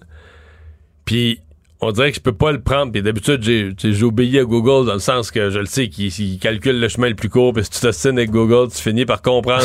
tu comprends, tu finis par perdre. Ouais, c'est ça. Mais là, quand il me propose le tunnel, là, ça fait comme oh. Puis là, je regarde les alternatives. Mettons que c'est une minute de plus ou deux minutes de plus. Tu prends votre chance, Non, hein? non, pas, euh, non, pas de tunnel, si possible. Pas. Fait que je me dis, je dois pas être le seul. Ça a dû aider à décongestionner. On a tellement peur. Le tunnel est devenu tellement une, une bête méchante. Là, que si on est capable de l'éviter, on l'évite. Que ça a probablement contribué à rendre la situation plus tolérable. Quoique, effectivement, là, les habitués du tunnel en ont euh, ras le pompon. là. L'ex-champion olympique en ski acrobatique Jean-Luc Brossard euh, fait une publication sur les réseaux sociaux qui est pas passée inaperçue durant la fin de semaine. Mario, faut dire que la première fois que j'ai vu les images, moi aussi, j'ai fait un peu le saut. Tête de saumon qui ont l'air en décomposition dans sa boîte aux lettres. C'est ce qu'on a laissé un peu partout chez lui sur son ailleurs terrain. dans sa cour, hein, Ailleurs- sa- son trampoline. Ailleurs dans sa cour, mais il faut comprendre déjà et remonter dans l'histoire que Jean-Luc Brossard, depuis déjà un bon moment, dénonce une pratique qui se déroule sur son terrain, puis juste en arrière de son terrain. La pêche illégale de saumon dans le coin de Salaberry de Valleyfield. Parce que lui, c'est un gars de là, un gars de, du bord du Saint-Laurent, mais l'autre bord de Montréal, en s'en allant vers l'ouest à Valleyfield. Exactement. Il que dans ce coin-là, ben il y a des gens qui viennent à répétition, de nuit comme de jour, la nuit avec des grosses lampes frontales, qui viennent faire de la pêche illégale de saumon. Donc des braconniers qui débarquent sur place puis qui pêchent pas de manière normale, Mario, qui vont y aller pas à la, la mouche ou encore même à l'hameçon, mais au grappin, littéralement, pour attraper des saumons en leur plantant dedans, puis en les sortant de l'eau, pour ensuite, ben, les, les réutiliser, les revendre, qui sait, vont pêcher du saumon illégalement dans ce coin-là. Le problème, c'est que Jean-Luc Brossard a souvent dénoncé la situation. Mais c'est pas le même saumon que le saumon de l'Atlantique qui remonte dans les belles rivières de la Gaspésie, là. Non, on n'est pas dans le, même, dans le même genre de saumon C'est quoi? C'est des saumons euh, qui échappaient de, de, de, de, de Ouais, pisciculture. De pisciculture, semble-t-il, qui se dans ramassent les là, grands lacs. qui sont souvent en fin de vie même, qui vont avoir une chair qui est pas nécessairement la plus appétissante possible. Mais bref, on dénonce ça du côté de Jean-Luc Depuis un bon moment et on comprend que c'est une espèce de vengeance qu'on vient de faire chez lui. Là. Des têtes coupées de saumon à quatre endroits différents. C'est dans la boîte aux lettres, le long de sa maison, à l'entrée de sa cour, puis même sur le trampoline de ses enfants en arrière dans la cour. Donc publication là, qui, a fait, euh, qui a fait beaucoup de clics et qui a même généré, semble-t-il, une enquête là, de la section chasse et pêche du ministère de l'Environnement qui va, euh, qui va enquêter sur, euh, sur l'événement, enquêter sur le braconnage. Je t'avoue que je pensais pas qu'il se braconnait du saumon dans le fleuve Saint-Laurent, Mario. Euh, non, j'ai tout appris. J'ai tout appris. Je comprends, euh, je comprends la réaction de Jean-Luc Brassard, là, qui a l'air vraiment dégoûté par ça, puis qui est parti en guerre contre, euh, contre ces gens-là. Mais euh, je sais pas quel moyen. Est-ce que c'est un, coin difficile à surveiller? Si tu pêches avec une lumière, là, dans, sur un Ouais. plan d'eau la nuit, si t'allumes une grosse flashlight, t'es pas discret, là. Non. T'es trouvable, là. C'est, c'est- oui, c'est même le but habituellement. Hein? Ouais. Non, t'es, t'es, t'es pas adéquat. En tout cas, je. En espérant qu'à ce moment-là, Ouais, les, enquêteurs de la fonte se mettent euh, sur le cas. Du moins, c'est ce qu'on souhaite du côté de M. Brassard. Mais les images de tête de saumon dans une boîte aux lettres, c'est sûr, ça fait Ouais. le saut le matin. Ça ne doit pas sentir bon non plus. Non, il nous confi- il confirmait d'ailleurs à nos collègues du journal que c'est ça sentait pas très bon effectivement lorsqu'il a ouvert euh, la boîte aux lettres en question. L'interdiction des armes d'assaut au Canada qui est imposée par décret depuis le 1er mai 2020 a été maintenue aujourd'hui par la Cour fédérale. C'était la coalition canadienne pour le droit des armes à feu qui tentait de la faire invalider et qui ont promis aujourd'hui devant le refus là, de faire appel de la décision. Décision, l'on se souviendra, là, qui interdit plus de 1500 modèles d'armes à assaut différents.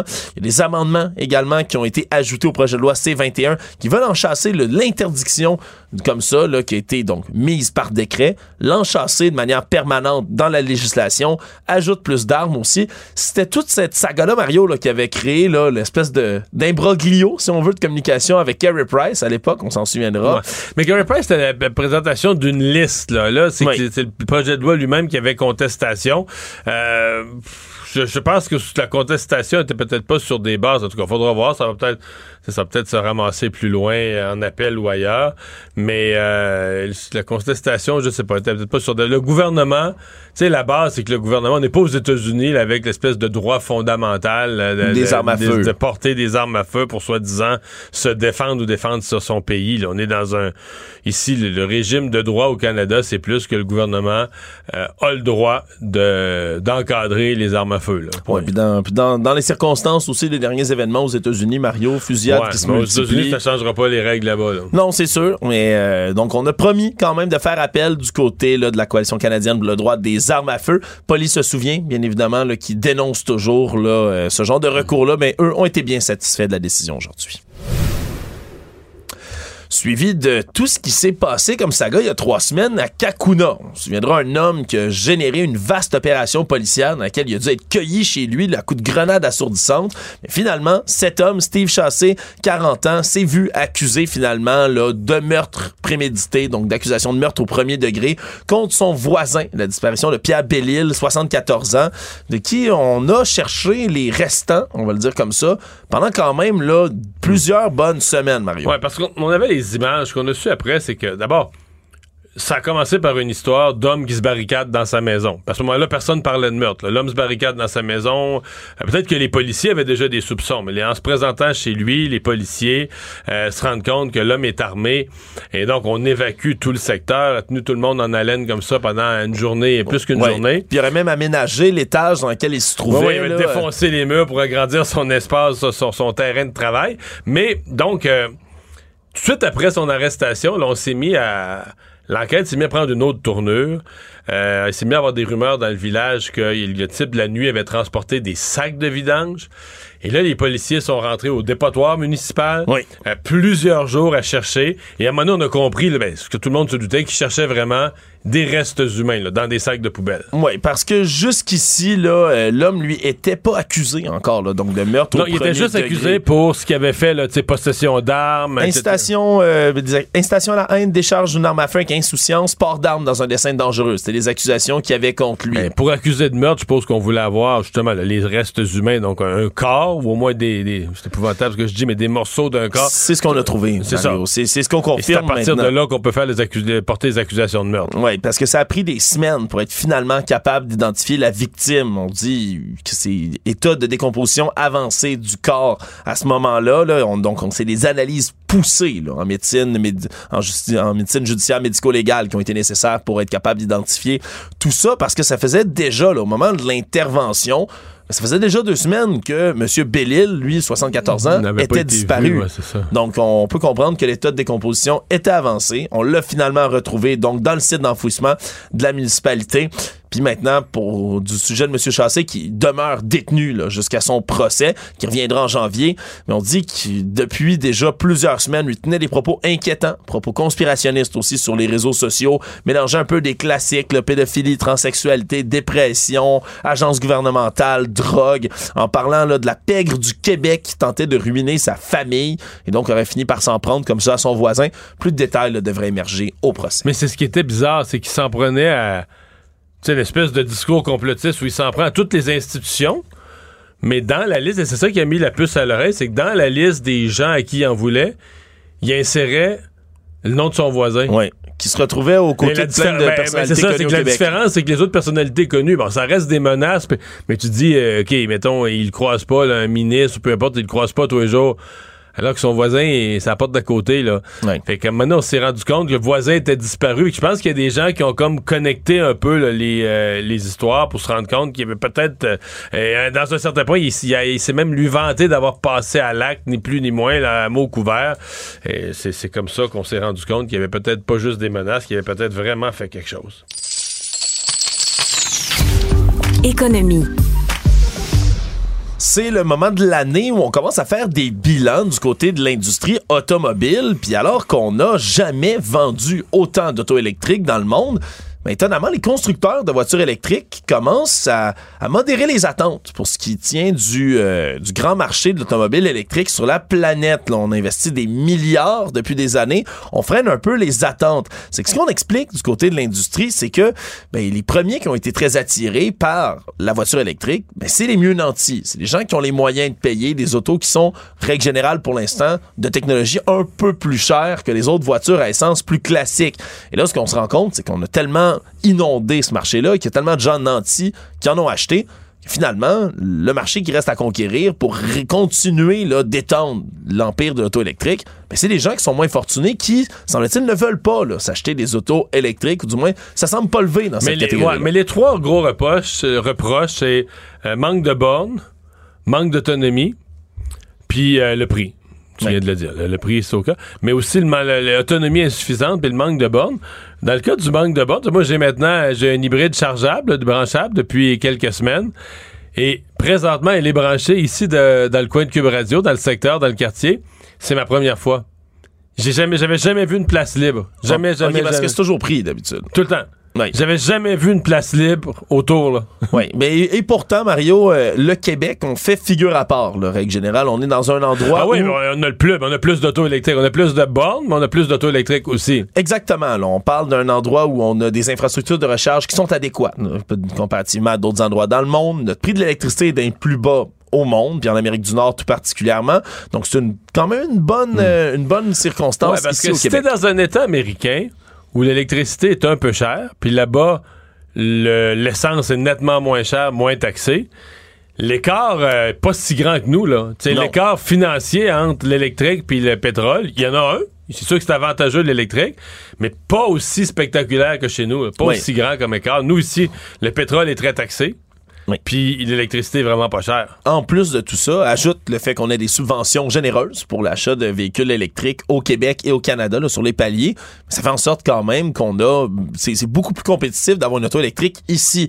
Malheureusement, le Québec n'est pas le modèle du reste du monde, mais plutôt une exception qu'une règle, ce qui fait en sorte que, et du côté de Tesla, de Ford, GM, Honda, on a décidé quand même de revoir à la baisse froide, certains investissements là, en termes de voitures électriques. Puis peut-être une petite donnée, Mario, aussi, qui m'a qui m'a fait sursauter. 60% de tous les véhicules électriques vendus dans le monde dans l'année dernière, en 2022, c'est la Chine qui les a achetés. 60% de toutes les autos électriques du compagnie, Là. Oui.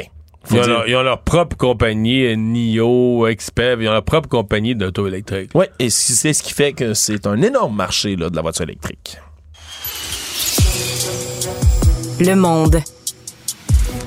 Le premier ministre israélien Benjamin Netanyahu a exclu aujourd'hui tout cessez-le-feu sur la bande de Gaza alors que les appels de cessez-le-feu et de ou et ou de trêve humanitaire continuent de se multiplier à différents paliers un peu partout dans le monde. Selon lui, ben l'armée israélienne continue de progresser méthodiquement au travers de la bande de Gaza parce que depuis vendredi soir, il y a des opérations qui se sont véritablement intensifiées pour tenter d'anéantir le Hamas du côté des forces israéliennes. Le bombardement qui se sont beaucoup intensifiés, mais aussi le siège là, sur Gaza alors qu'on avait déjà coupé électricité, eau, nourriture, mais on a c'était l'internet qui avait été coupé vers la fin de la semaine dernière, ce qui donnait beaucoup d'inquiétude au terme des les agences humanitaires un peu partout qui craignaient que l'armée israélienne en profite ben, pour intensifier, oui, ces bombardements, mais aussi les victimes civiles, pendant que personne peut filmer tout ça pour l'envoyer sur Internet, par exemple. Mais là, euh, ouais, mais là, c'est vraiment, euh, c'est l'attaque au sol. C'est l'offensive au sol d'Israël qui est commencée. Je voyais l'armée israélienne sur X, sur Twitter, qui faisait ses premiers bilans. Eux, leur prétention, je le répète en le disant que c'est leur prétention, ce sera vérifié, mais c'est que ça ferait moins de moins de dommages collatéraux que de bombarder du ciel. C'est-à-dire que là, ils disent avoir vraiment frappé, avoir... euh, Attaquer des dépôts de munitions, oui, puis des, des- un, lieu, un lieu où on lançait des, euh, des, euh, des roquettes ou des missiles, Euh, avoir vraiment capturé ou abattu des combattants, des soldats du Hamas, des combattants du Hamas. Donc, eux considèrent qu'ils sont, ils sont dans une action beaucoup plus ciblée. Mais euh, bon, on va voir combien de temps ça va durer. Mais euh, plusieurs disent, en faisant ça, ils viennent de mettre un... Ils viennent de mettre une sérieuse hypothèque sur la tête des, euh, des otages. Là, Ouais. Parce que si- le Hamas, depuis le début, disait si vous faites ça, si vous débarquez chez nous, on va. D'ailleurs, on a vu une des otages, notre je ne sais plus de son nom, une, la jeune Allemande. Oui, une germano-israélienne. Exactement, qui, exactement. Qui avait été vue dans des images devenues virales, emportée là, par des combattants du Hamas sur un véhicule. Retrouvée morte, 23 ans. Exactement, qui a été retrouvée morte. Donc, autre euh, douche froide au travers de tout ça, tandis que la position là, de certains États aussi là, alliés d'Israël commence à changer un peu. On a entendu le discours de Mélanie Joly, entre autres, ministre des Affaires étrangères ici du Canada, qui, qui tenait à rappeler qu'Israël a le droit de se défendre, mais de le faire dans les règles humanitaires les règles de la guerre. En terminant rapidement, Mario, dans un de ses nombreux procès, l'ex-président américain Donald Trump avait euh, été visé par un, une interdiction de, de, menacer ou de proférer des insultes envers tout le, le, personnel du tribunal et les témoins dans ses procès.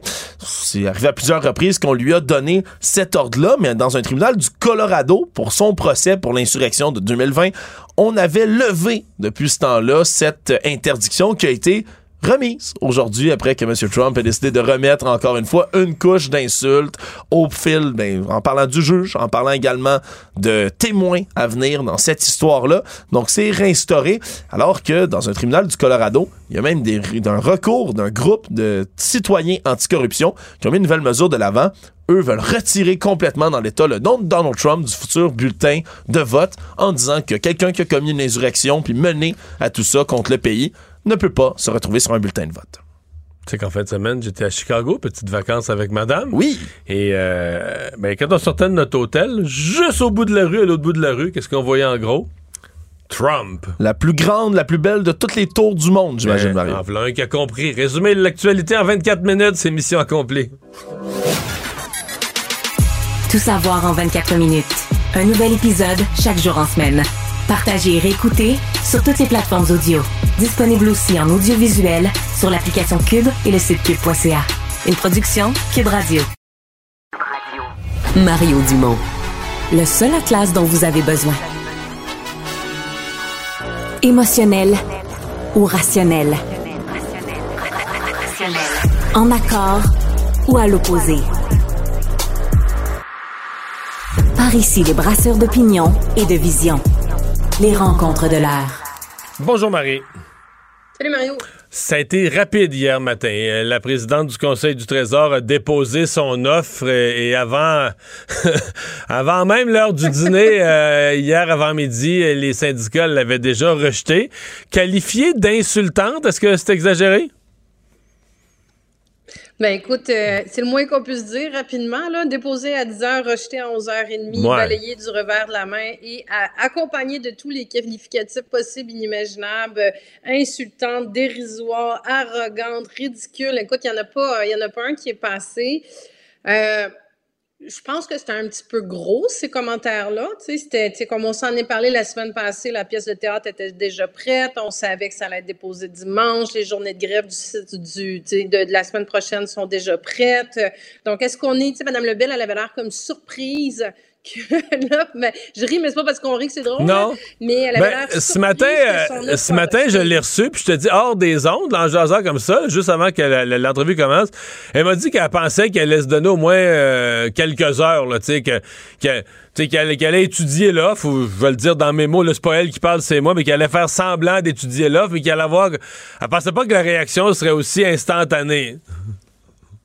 OK, mais ça aurait changé quoi? Ouais, non, ça aurait rien changé à la fin, c'est ça. Même s'il avait attendu dimanche après-midi pour réagir, là, ça aurait donné. En fait, il pouvait pas faire ça, Mario, parce que euh, à partir du moment où l'offre atteint même pas le niveau de l'inflation, à partir du moment où c'est une offre qui, euh, tu sais, ça les, c'est une offre qui, qui les appauvrit. Là. Cette offre-là, ce qu'elle garantit, c'est qu'à la fin de l'entente, si ben, l'inflation est aussi ouais, ça dépend, ça dépend de ce que va être, ouais. ça dépend de l'inflation l'année prochaine puis dans deux ans. Là. Oui, oui, c'est ça. Mais tout, tu sais, je veux dire, avec ce qui s'en vient, avec ce, qu'on, ce qui est sur la table présentement, si l'inflation demeure aussi élevée, ben c'est une offre qui les appauvrit. Donc, tu sais, est-ce que là, tu sais, à un moment donné, c'est une game, hein, des, des négociations syndicales. S'ils avaient pris euh, 4 heures, 5 heures, 6 heures pour, euh, pour étudier l'offre, mais là, ça donnait l'impression vraiment qu'ils étudiaient, qu'ils étaient intéressés, qu'ils réfléchissaient. Ça aurait donné de l'eau au moulin à Madame Lebel pour dire, ben écoutez, vous voyez, on est peut-être, tu sais, je dis, le fait de la rejeter, moi, je suis vraiment pas surprise. Le fait de la rejeter vite, ça permet d'avoir un discours pour les syndicats qui, écoutez, c'est à des années-lumière de ce qu'on a demandé. C'est irréconciliable comme mesure. Donc ça, moi, je suis pas absolument pas surprise de cette réaction qui est très, très Hmm. forte. Mais là, ils sont Euh, loin, Marie, là. Tu sais, je faisais le calcul ce matin, là. La ministre, avec son offre bonifiée d'hier, elle offre 10,3% Les augmentations, augmentations, c'est 10,3 sur 5 ans. Faisons un chiffron, là, 2, point- euh, mettons 2,1% Puis, ce que les syndicats demandent, c'est 20% mais sur 3 ans. Ce qui fait presque 7% mettons 6,7 par année. De 2,1 à 6,7, là, c'est plus que le trip euh, qu'ils demandent de ce qui est offert. Si tu, tu t'as beau dire négocier, passer des heures aux tables, là, à te gratter la tête, puis négocier, mais est-ce que, est-ce que le fossé est trop grand pour s'entendre? Ben là, tu sais, on dit souvent qu'une négociation, c'est, un tango que tu danses à deux. Là, là, ils sont chacun du bord de la, de la piste. Là, ils sont même pas rendus ensemble Non, la dans, piste, dans le sûr. milieu de la, de la piste de danse. On n'est pas là du tout. Le, le, le fossé est tellement grand. Ce que je m'explique mal, moi, là-dedans, Mario, c'est quoi la stratégie du gouvernement? Parce que Mme Lebel, elle est sortie aujourd'hui, elle était quand même assez sec dans son ton, elle est contrariée, elle a l'air, elle a l'air ferme sur ses positions. Euh, mais ça reste que les syndicats ont l'appui du public, en tout cas jusqu'à maintenant, encore aujourd'hui. Ils ont un très, très bon argument sur la question de l'inflation. Euh, le gouvernement a décidé de régler avec, tu sais, de, de d'offrir 21% à la SQ, a décidé de donner 30% de plus aux députés il y a trois mois à peine. Tu sais, tu dis, euh, OK, il n'y a pas de stratégie. Euh, puis là, ben c'est ça, ils déposent une offre alors que les, les, euh, les journées de grève sont déjà annoncées. Mais moi, mon impression, on va vers, on est dans un ralentissement économique. C'est déjà ça. Monsieur Legault a beaucoup, beaucoup dépensé depuis son arrivée au pouvoir. Les coffres étaient pleins il y a cinq ans. Ils sont plus aujourd'hui. Il fait des annonces à droite, à gauche. Tu sais, je, je regardais là, juste sur la dette, Mario, là, 2022-2023, à cause des taux d'intérêt. Tu sais, on parle beaucoup, beaucoup des taux hypothécaires, là, que ça coûte plus cher à tout le monde faire des emprunts. Euh, mais pour le gouvernement aussi, là, sa dette, coûte plus cher. C'est un milliard de plus sur la dette qui n'avait pas été prévu, 1,2 milliard de plus que le gouvernement du Québec paye parce que ces taux d'intérêt-là ont augmenté encore davantage. C'est 1,2 qui n'était pas budgété. Mais là, 2023-2024, si ça se trouve, ça va être encore un montant Mais- supplémentaire. Tu poses une bonne question. Est-ce que le gouvernement a une stratégie? Moi, je pense que dans la stratégie du gouvernement, il y a un bout qui est juste la personnalité de Sonia Lebel, là, qui a l'air quand même assez compétente à son affaire. Mais est-ce qu'il y a un bout où, euh, comme gouvernement, t'as juste plus de stratégie? Puis je le dis dans le sens suivant. C'est-à-dire que tu, tu baisses les bras, tu dis, regarde, les syndicats sont, sont grimpés d'un rideau, euh, pensent qu'ils vont obtenir des offres, mais vraiment hors proportion de ce qu'on va pouvoir offrir. Et donc, comme gouvernement, tu dis, ben, malheureusement, on se baisse la tête. Comme quand il y a un gros orage, tu te caches en dessous d'un arbre, tu laisses passer, puis le gouvernement se dit, bon, mais il va y avoir une grève, une grève générale est limitée, puis il va falloir qu'il fasse, quand après une semaine, deux semaines de grève, les syndiqués vont avoir perdu de l'argent parce qu'ils sont pas payés pendant la grève. Puis c'est là qu'on va pouvoir commencer à discuter sérieusement. Je me demande, est-ce que le gouvernement n'est pas déjà rendu un peu à avoir renoncé à la possibilité de s'entendre dans les circonstances présentes, puis qu'ils se disent, bon, ben la grève, c'est bien plate, mais elle est inévitable, peu importe ce qu'on fait avant. Là? Est inévitable. Est-ce que le pari qui est fait, parce que on le sait, l'humeur collective euh, est fragile là, euh, avec, euh, tu sais, avec toute la situation économique, puis le post-pandémie et compagnie. Est-ce que le gouvernement fait le pari qu'une fois que les syndicats vont se mettre en action, puis vont se mettre à faire des journées de grève répétées, puis une, une grève illimitée, puis des écoles fermées, que l'appui populaire va se renverser, que ça va faire une grogne, puis que le gouvernement, ben là, va avoir la légitimité de mettre une loi spéciale. Et peut-être même monter dans les son sondages. Tu sais, une grève. Ouais, mais c'est un pari euh, risqué, Mario. c'est- ouais, c'est un pari très risqué, t'as raison, mais une grève, ça peut même être bon politiquement pour un gouvernement, là.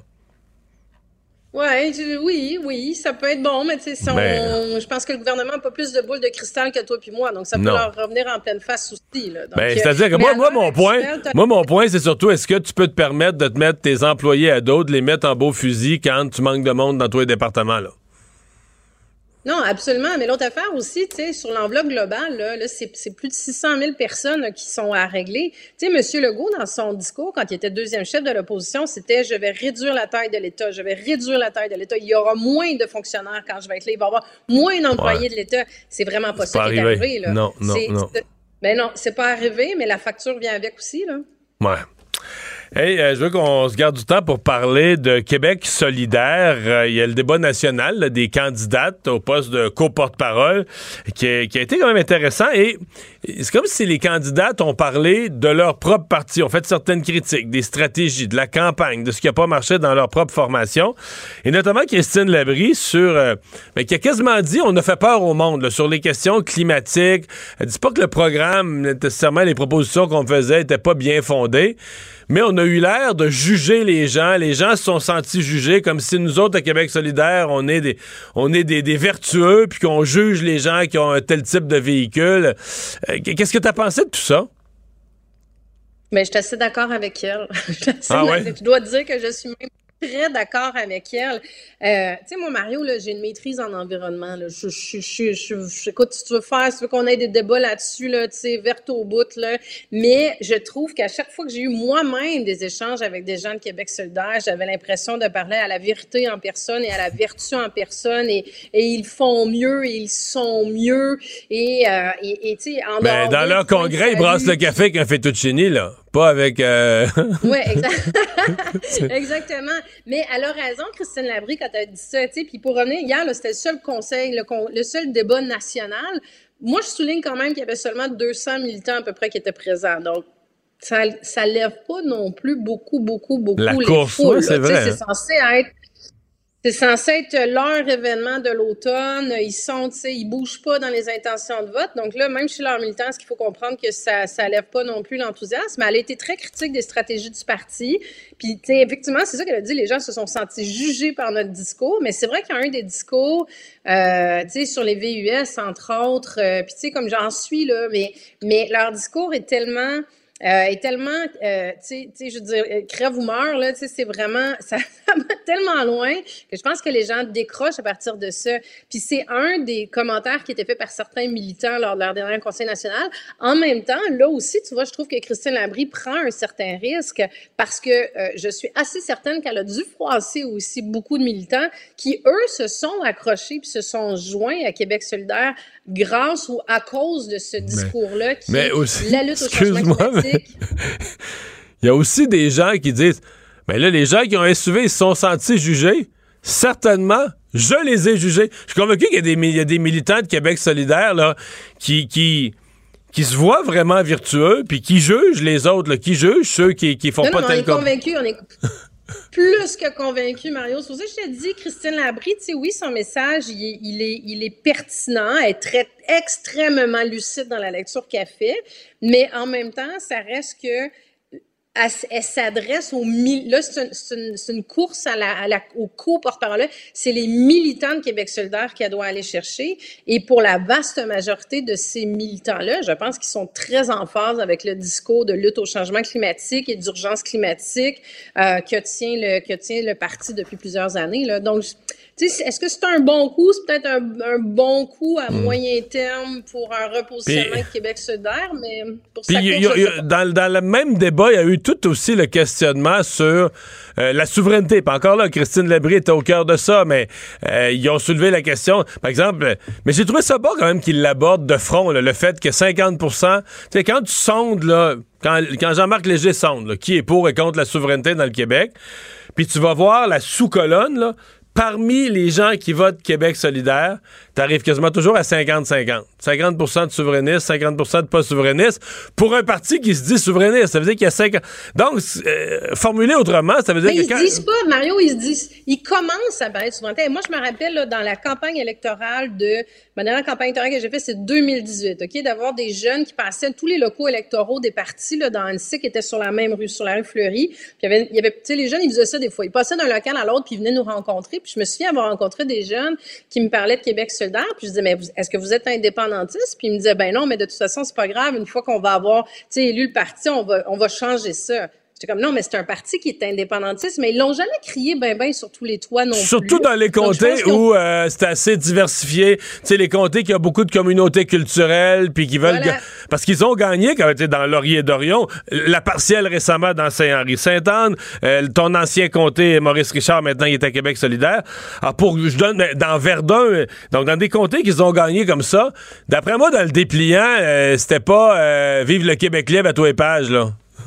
Ben, ils en ont presque pas parlé à la dernière campagne électorale de 2022. C'est pour ça que Rouba Gazal, là, tu sais, là, c'est, c'est, c'est- elle prend ce dossier-là à bras le corps, mais en même temps, tu as Émilie Le Centerien qui, elle, qui parle des souverainetés. Donc, c'est pas, pas super clair non plus entre eux. Euh, c'est quoi des souverainetés? Tu sais, puis là, c'est, c'est l'autonomie. Puis euh, c'est un projet qui est encore un petit peu à clarifier à l'interne, je pense, dans, le- dans Québec solidaire. là. Ouais, effectivement. Hey, merci Marie. Bye bye, à Bye à demain. Mario Dumont. Probablement capable de vous battre à n'importe quel jeu de société tout en débattant des enjeux de société.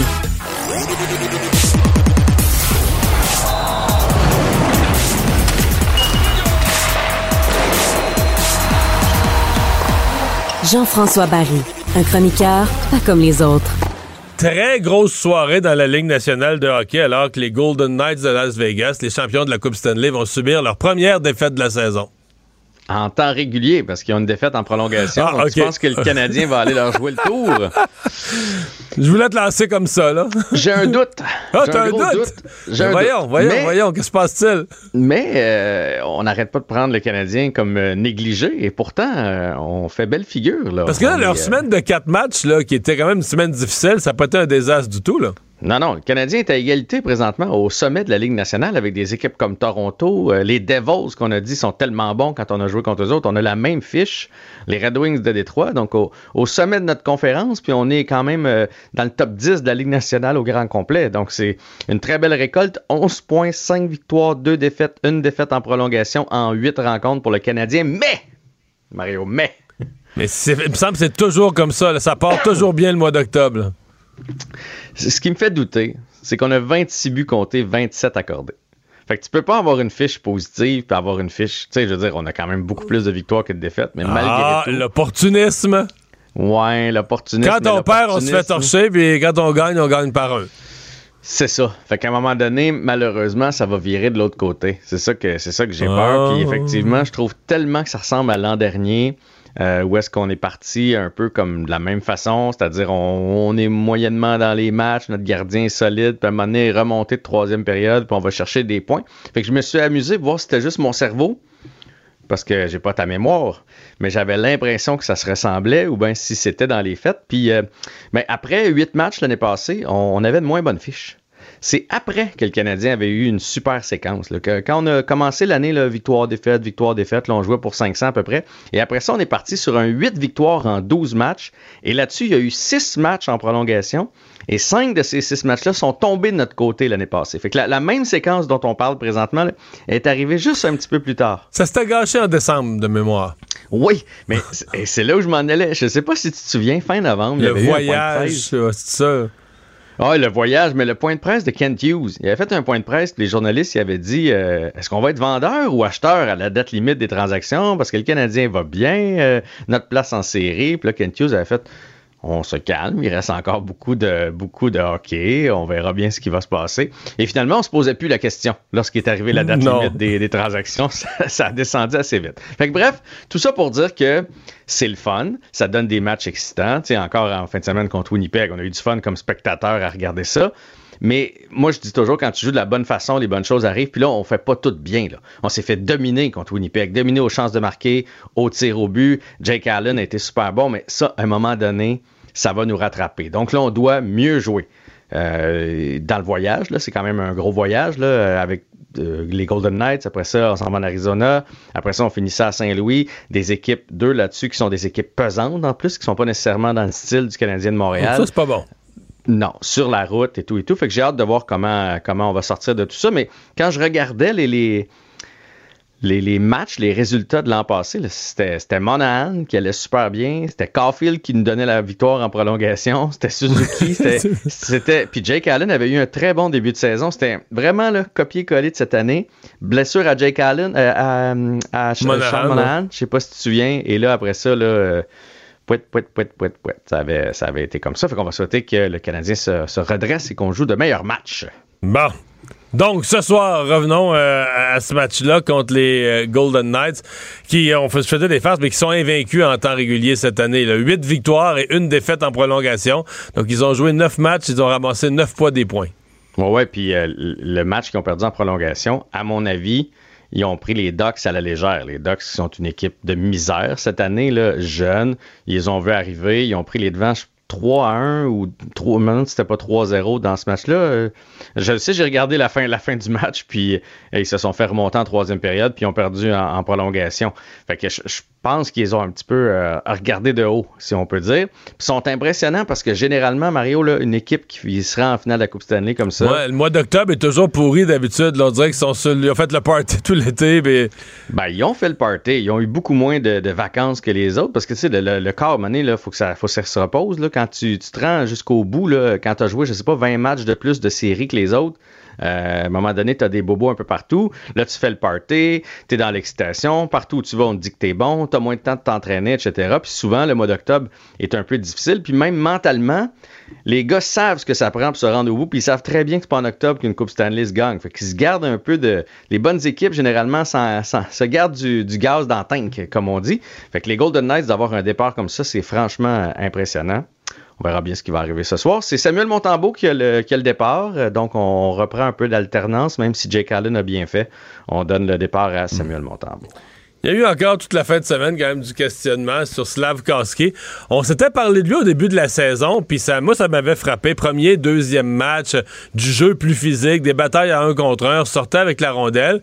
Sauf que euh, sur la feuille de pointage, c'est rien, rien, rien du tout. Je pense qu'il a ramassé une passe euh, par accident quand, son trio a fait de quoi un peu au début. Là, ben il n'était pas par accident, par exemple. Elle était super belle. Souviens-toi, c'est la passe à Newhook. Il avait reçu la ah, passe oui, c'est vrai, c'est vrai. Il l'avait renvoyé. Kirby Dack il l'a renvoyé en avant du filet. C'est le deuxième match de la saison, si je ne m'abuse. Mais là, euh, depuis ce temps-là, et euh, je voyais les statistiques avancer, les gens commencé à décortiquer ça, les spécialistes de hockey. Il n'y a pas vraiment de chance de marquer. Il est jamais où c'est dangereux. Il est jamais où ça compte. Est-ce que ça t'inquiète? Euh, moi, ben, ça m'inquiète. Non, ça m'inquiète pas. Pour vrai, là, ça m'inquiète pas. Moi, je suis de ceux qui prônent la patience dans le cas de Slavkowski. Il va finir par arriver de bonnes choses avec lui. Le problème, ça dépend de nos attentes. C'est que ceux qui s'attendent à ce qu'il fasse un jour 80-90 points, eux autres, ils capotent parce qu'on le regarde jouer et on voit que ça sera pas ça. Mais il y a d'autres outils dans son C'est un premier choix. C'est un choix de premier tour. C'est ça, là, euh, un choix de première round comme ça, ça veut dire que c'est toute une saison à être pourri, toute une saison à perdre tous les games. Puis là, le, le partisan se dit au moins, on choisit premier. Ouais, sauf que cette année-là. mauvaise année, oui. Je suis Shane Wright est encore dans, dans, les mineurs. Il y a Logan Cooley qui fait un petit peu mieux du côté de l'Arizona, mais sinon, c'est une. Mais il faut pas oublier que c'est lui. C'est, là, il y en a un même qui est parti. Il est tombé septième plus jeune joueur de la Ligue nationale présentement. Là. Il, est, il est très jeune encore. On pourrait regarder Alexis Lafrenière. Là. Alexis Lafrenière, qu'est-ce qu'on disait de lui? Euh, là, ça va mieux cette année? Il est rendu à 4 ou 5 buts déjà. Là. Il est en train d'éclore, mais il faut être patient. Je sais pas pourquoi on s'obstine à amener ces gars-là de 18 ans dans la Ligue. Moi, je pense que ça, c'est une erreur en L'année passée, pourquoi on ne l'a pas envoyé à Laval? Il se serait peut-être pas blessé, il aurait progressé, il aurait vu le jeu nord-américain. Mais je le pense quand même en de bonnes mains avec Martin Saint-Louis. Martin Saint-Louis nous a montré jusqu'à maintenant qu'il est bon avec les jeunes. il a relancé euh, un gars comme Caulfield. Euh, Kirby Dack, avant sa blessure, il est en train d'éclore. Alex Newhook, ça va très bien avec le Canadien. Fait que, moi, je suis pas de ceux qui l'enverraient à Laval. Euh, puis je pense que c'est le genre de gars qu'il faut juste qu'il y ait une chance qui arrive à quelque part. Là, il touche son patin, puis euh, elle finisse dans le filet, puis ça va, ça va y enlever une pression. On dit ça, t'as-tu regardé la fiche de Josh Anderson? Zéro, puis une barre. Ben, zéro, Mais lui, mais Anderson, c'est pire. Anderson a l'air plus perdu sur la glace. L'autre jour, il était en avantage numérique. Il faisait quasiment pitié. Josh Anderson, là, il a l'air de moi au soccer sais, le soccer, c'est un jeu que j'ai jamais compris. C'est un sport que j'ai jamais su où me placer. Je regarde les autres, le ballon s'en va. Je, moi, je serais supposé aller. J'ai jamais compris le positionnement. J'ai jamais compris le soccer. Mais j'ai l'impression. Écoute, il tourne en rond. Tu te dis, OK, il est Ah en avantage numérique. Il sait pas où se mettre. Il sait pas où se placer. Il va pas devant le but. Il tourne en rond. Les autres ont l'air à le regarder. Ils disent, bon, on va le faire à quatre. On va se passer à rondelle à 4, là. Bon, on dirait qu'il est juste là pour attirer un joueur de l'autre. Parce que, il faut quand même que tu le surveilles. Ouais, ouais. T'as quand même pas le choix. Fait qu'on dirait que ça, ça fait quasiment un 4 contre 3 parce qu'il y en a un qui surveille Anderson, puis nous autres, on sait qu'Anderson, il se passera rien avec. je veux dire, je- personne n'en parle de Josh Anderson. Tu sais, Slavkowski, on dirait que c'est. C'est le fun de, de casser du sucre sur son dos, là, mais je veux dire, il y en a un qui a, qui a 19 ans, puis euh, l'autre en a 28. Là. Fait que, tu sais, moi, je Puis Anderson, ça, il y a- je pense qu'il y a la même chose. Il y a une passe, ça se peut-tu? Je, je pense, il n'y a pas de but, ça, je suis certain. Là, je pensais pas qu'on. Une, une ou deux passes. Non, non, non, mais on s'entend, c'est le même. Euh, c'est- misérable. Puis lui, il a toutes les chances, là, Slavkowski. Il a pas le premier avantage numérique. Là. Puis il a pas joué avec Suzuki puis Caulfield. Anderson, il a eu toutes les chances du monde depuis le début d'année de, de réussir. C'est une bonne observation. Il C'est a pas plus réussi. Fait que euh, prenons notre gaz égal, puis gardons en tête qu'il va faire 50-60 points en carrière à son sommet, Slavkowski, puis qu'il va amener du jeu euh, physique. Ça, ça ira pas plus loin que ça. Il nous reste moins d'une minute pour parler de la mort d'un joueur en Grande-Bretagne, mais un ancien des Pingouins de Pittsburgh. Ouais, puis est-ce que tu as vu la vidéo? Non, euh, mais ça hey, un coup de patin sur la Moi, carotide, là. hein? Moi, je pensais qu'il était comme à terre ou quelque chose comme ça, mais le joueur a trébuché. là. Il y en a qui pensent que c'est volontaire. Moi, je peux pas croire que c'est volontaire. Puis, et donc, il- les pieds, ils ont levé dans les airs et il a, il a tranché la gorge. Puis, euh, c'est- c'est euh, c'est troublant. Et là, du côté de l'Angleterre, on va obliger, obliger le, le protège-coup dans toutes les ligues de hockey. Et là, on se demande si ça va pas. Mais moi, j'ai repensé à Clint là, avec les Ouais. Nordiques qui étaient partis pour le banc avec la carotide ouverte. Richard Zetnik. Richard Zetnik, c'est vrai. Mais dans ce cas-là, ben, lui est décédé. Hey, merci, Jean-François. À demain. Salut. Cauchemar des petits lapins. Richard Martineau. Euh, quelle dit telle affaire? Ça me choquait. Petite génération de stoules. Petit lapin. Joyeux Halloween. Mario Dumont. Rationnel et cartésien, il peut résoudre n'importe quelle énigme les yeux fermés. Cube Radio. Cube Radio. En direct à LCN. Je rappelle que les membres de la FIC manifestent ce soir sur la rive sud de Montréal. Kevin, ça se passe comment? Oui, il y a de plus en plus de manifestants qui arrivent ici au parc jésuite, ici à la prairie. Regardez là, tous ces autobus qui arrivent. Il y a à peu près 1000 personnes, là, 1000 manifestants ici euh, à la prairie. Et sur leur pancarte, on peut lire il y a des limites, salaire, vie personnelle et charges de travail. Vous les voyez et vous les entendez faire du bruit. Ils veulent se faire entendre. Ils ne sont pas euh, du tout contents de l'allure des négociations en ce moment. La dernière offre du gouvernement de dimanche dernier n'a pas passé. La FIC euh, s'attend entre 1500 et 2000 personnes sur place et d'ici 30 minutes, il y aura des discours. On est ici à la prairie parce qu'on est juste à côté des bureaux du ministre de la Santé, Christian Dubé. Et c'est au tour de la FIC d'ajouter de la pression sur le gouvernement. Leurs membres ont voté mercredi dernier en faveur de la grève, jugeant les offres inacceptables. Voici le co-négociateur pour euh, la FIC à la table des négociations. Actuellement, M. Dubé n'est que sur le projet de loi 15, la réforme du réseau de la santé. On veut qu'il nous entende, les professionnels de la santé. On a des solutions dans le cadre des négociations pour améliorer le réseau de la santé, puis il nous entend pas, il nous écoute pas. On veut qu'il discute avec Mme Lebel pour que les choses changent à la table de négociation. Comment vous avez réagi à l'offre bonifiée de dimanche dernier? Ben, bonifié, c'est un grand mot parce qu'on a ajouté 1,3% donc c'est un peu rire des professionnels en soins. Dans les offres que le gouvernement nous a déposées hier, le gouvernement pourrait même imposer jusqu'à 16 heures de travail aux professionnels en soins. Donc, pour nous, c'est vraiment inacceptable. Dans les prochaines minutes, il y aura des discours. Ensuite, les manifestants se dirigeront devant les bureaux de Christian Dubé et le boulevard Tachereau là, sera fermé à partir du boulevard Mat euh, à Brossard jusqu'à la rue de la Levée ici à la Prairie. On retrouve plus tard. Merci, Kevin. Donc, oui, le gouvernement qui a déposé sa quatrième offre au euh, Front commun hier, il a reçu un autre Tony Truant. On en parle tout de suite avec nos analystes. Gaétan Barrette, habituel jouteur euh, avec Paul, qui se joint à nous et euh, on prie pour que la voix tienne le coup jusqu'à la fin. Moi aussi. bonsoir, Paul. Bonsoir, Mario. Bonsoir. Allez, Sophie. Alors, euh, Mario, ta, ta boule de cristal a vu juste, là. hein? Il faut faire breveter ça, là. Tu le disais, jeudi, le scénario est écrit d'avance, les jours de grève auront lieu. L'offre a été rejetée très vite. Ouais, j'ai pas beaucoup de mérite. Là. C'était un peu écrit dans le ciel. Puis... mais, mais sincèrement, euh, je pense qu'à ce moment-ci, les gens vont souhaiter quand même. C'est comme la pièce de théâtre est faite. Là, bon, euh, l'offre est déposée, puis là, c'est la pire offre. C'est une vraie insulte. Puis... Je trouve ça un peu gros, une insulte, parce que la ministre, c'est peut-être pas assez, mais la ministre, en argent, de notre argent, là, tout le monde, des contribuables québécois, elle ajoute un milliard. Tu sais, une hein. insulte. Un milliard de plus à la table. Euh, Je peux dire, c'est, euh, dire au moins que c'est un effort parce que c'est quasiment une insulte pour les, les contribuables de se faire dire qu'on met un milliard c'est une insulte. Ceci dit, j'espère qu'on nous avait promis que le mois de novembre serait le mois des négociations intensives. Je suis un peu résigné à ce qu'il y a une probabilité élevée qu'on ait une grève générale illimitée après les fêtes. Mais j'espère qu'au moins on pourra dire que les gens ont essayé de bonne foi, dans des séances sérieuses et intensives, de négocier et de s'entendre. Oui, qu'on arrive dans le, le- le crunch, comme on, comme on dit. Euh, donner importance, c'est évidemment la- l'appui du public. Là, on vous propose un, un court euh, Vox Pop et on revient. Ça fait des années des années qu'ils n'ont pas des augmentations de salaire suffisantes. Alors, c'est temps. Je trouve que c'est pas suffisant encore pour retenir les gens puis en apporter d'autres. 2% par année, c'est pas beaucoup, mais je trouve qu'actuellement, tout le monde a des difficultés financières, sauf les gens riches. Bon, Paul. Bien de, résumé, hein? ouais, de quel côté, et, et- et pour l'instant, l'opinion publique peut dire qu'elle est assez du bord de nos anges gardiens et de, de tous ces gens-là qui. Mais quand on pense aux infirmières, par exemple, il y a un capital de sympathie naturel Ouais. et, et, euh, et presque permanent. Mais, mais attention, parce que euh, elles jouent gros aussi, euh, les, les infirmières, euh, dans la négociation et dans la perception euh, des gens. Tout le monde comprend qu'à l'heure actuelle, les employés du secteur public et parapublic ont un, un certain rattrapage à faire.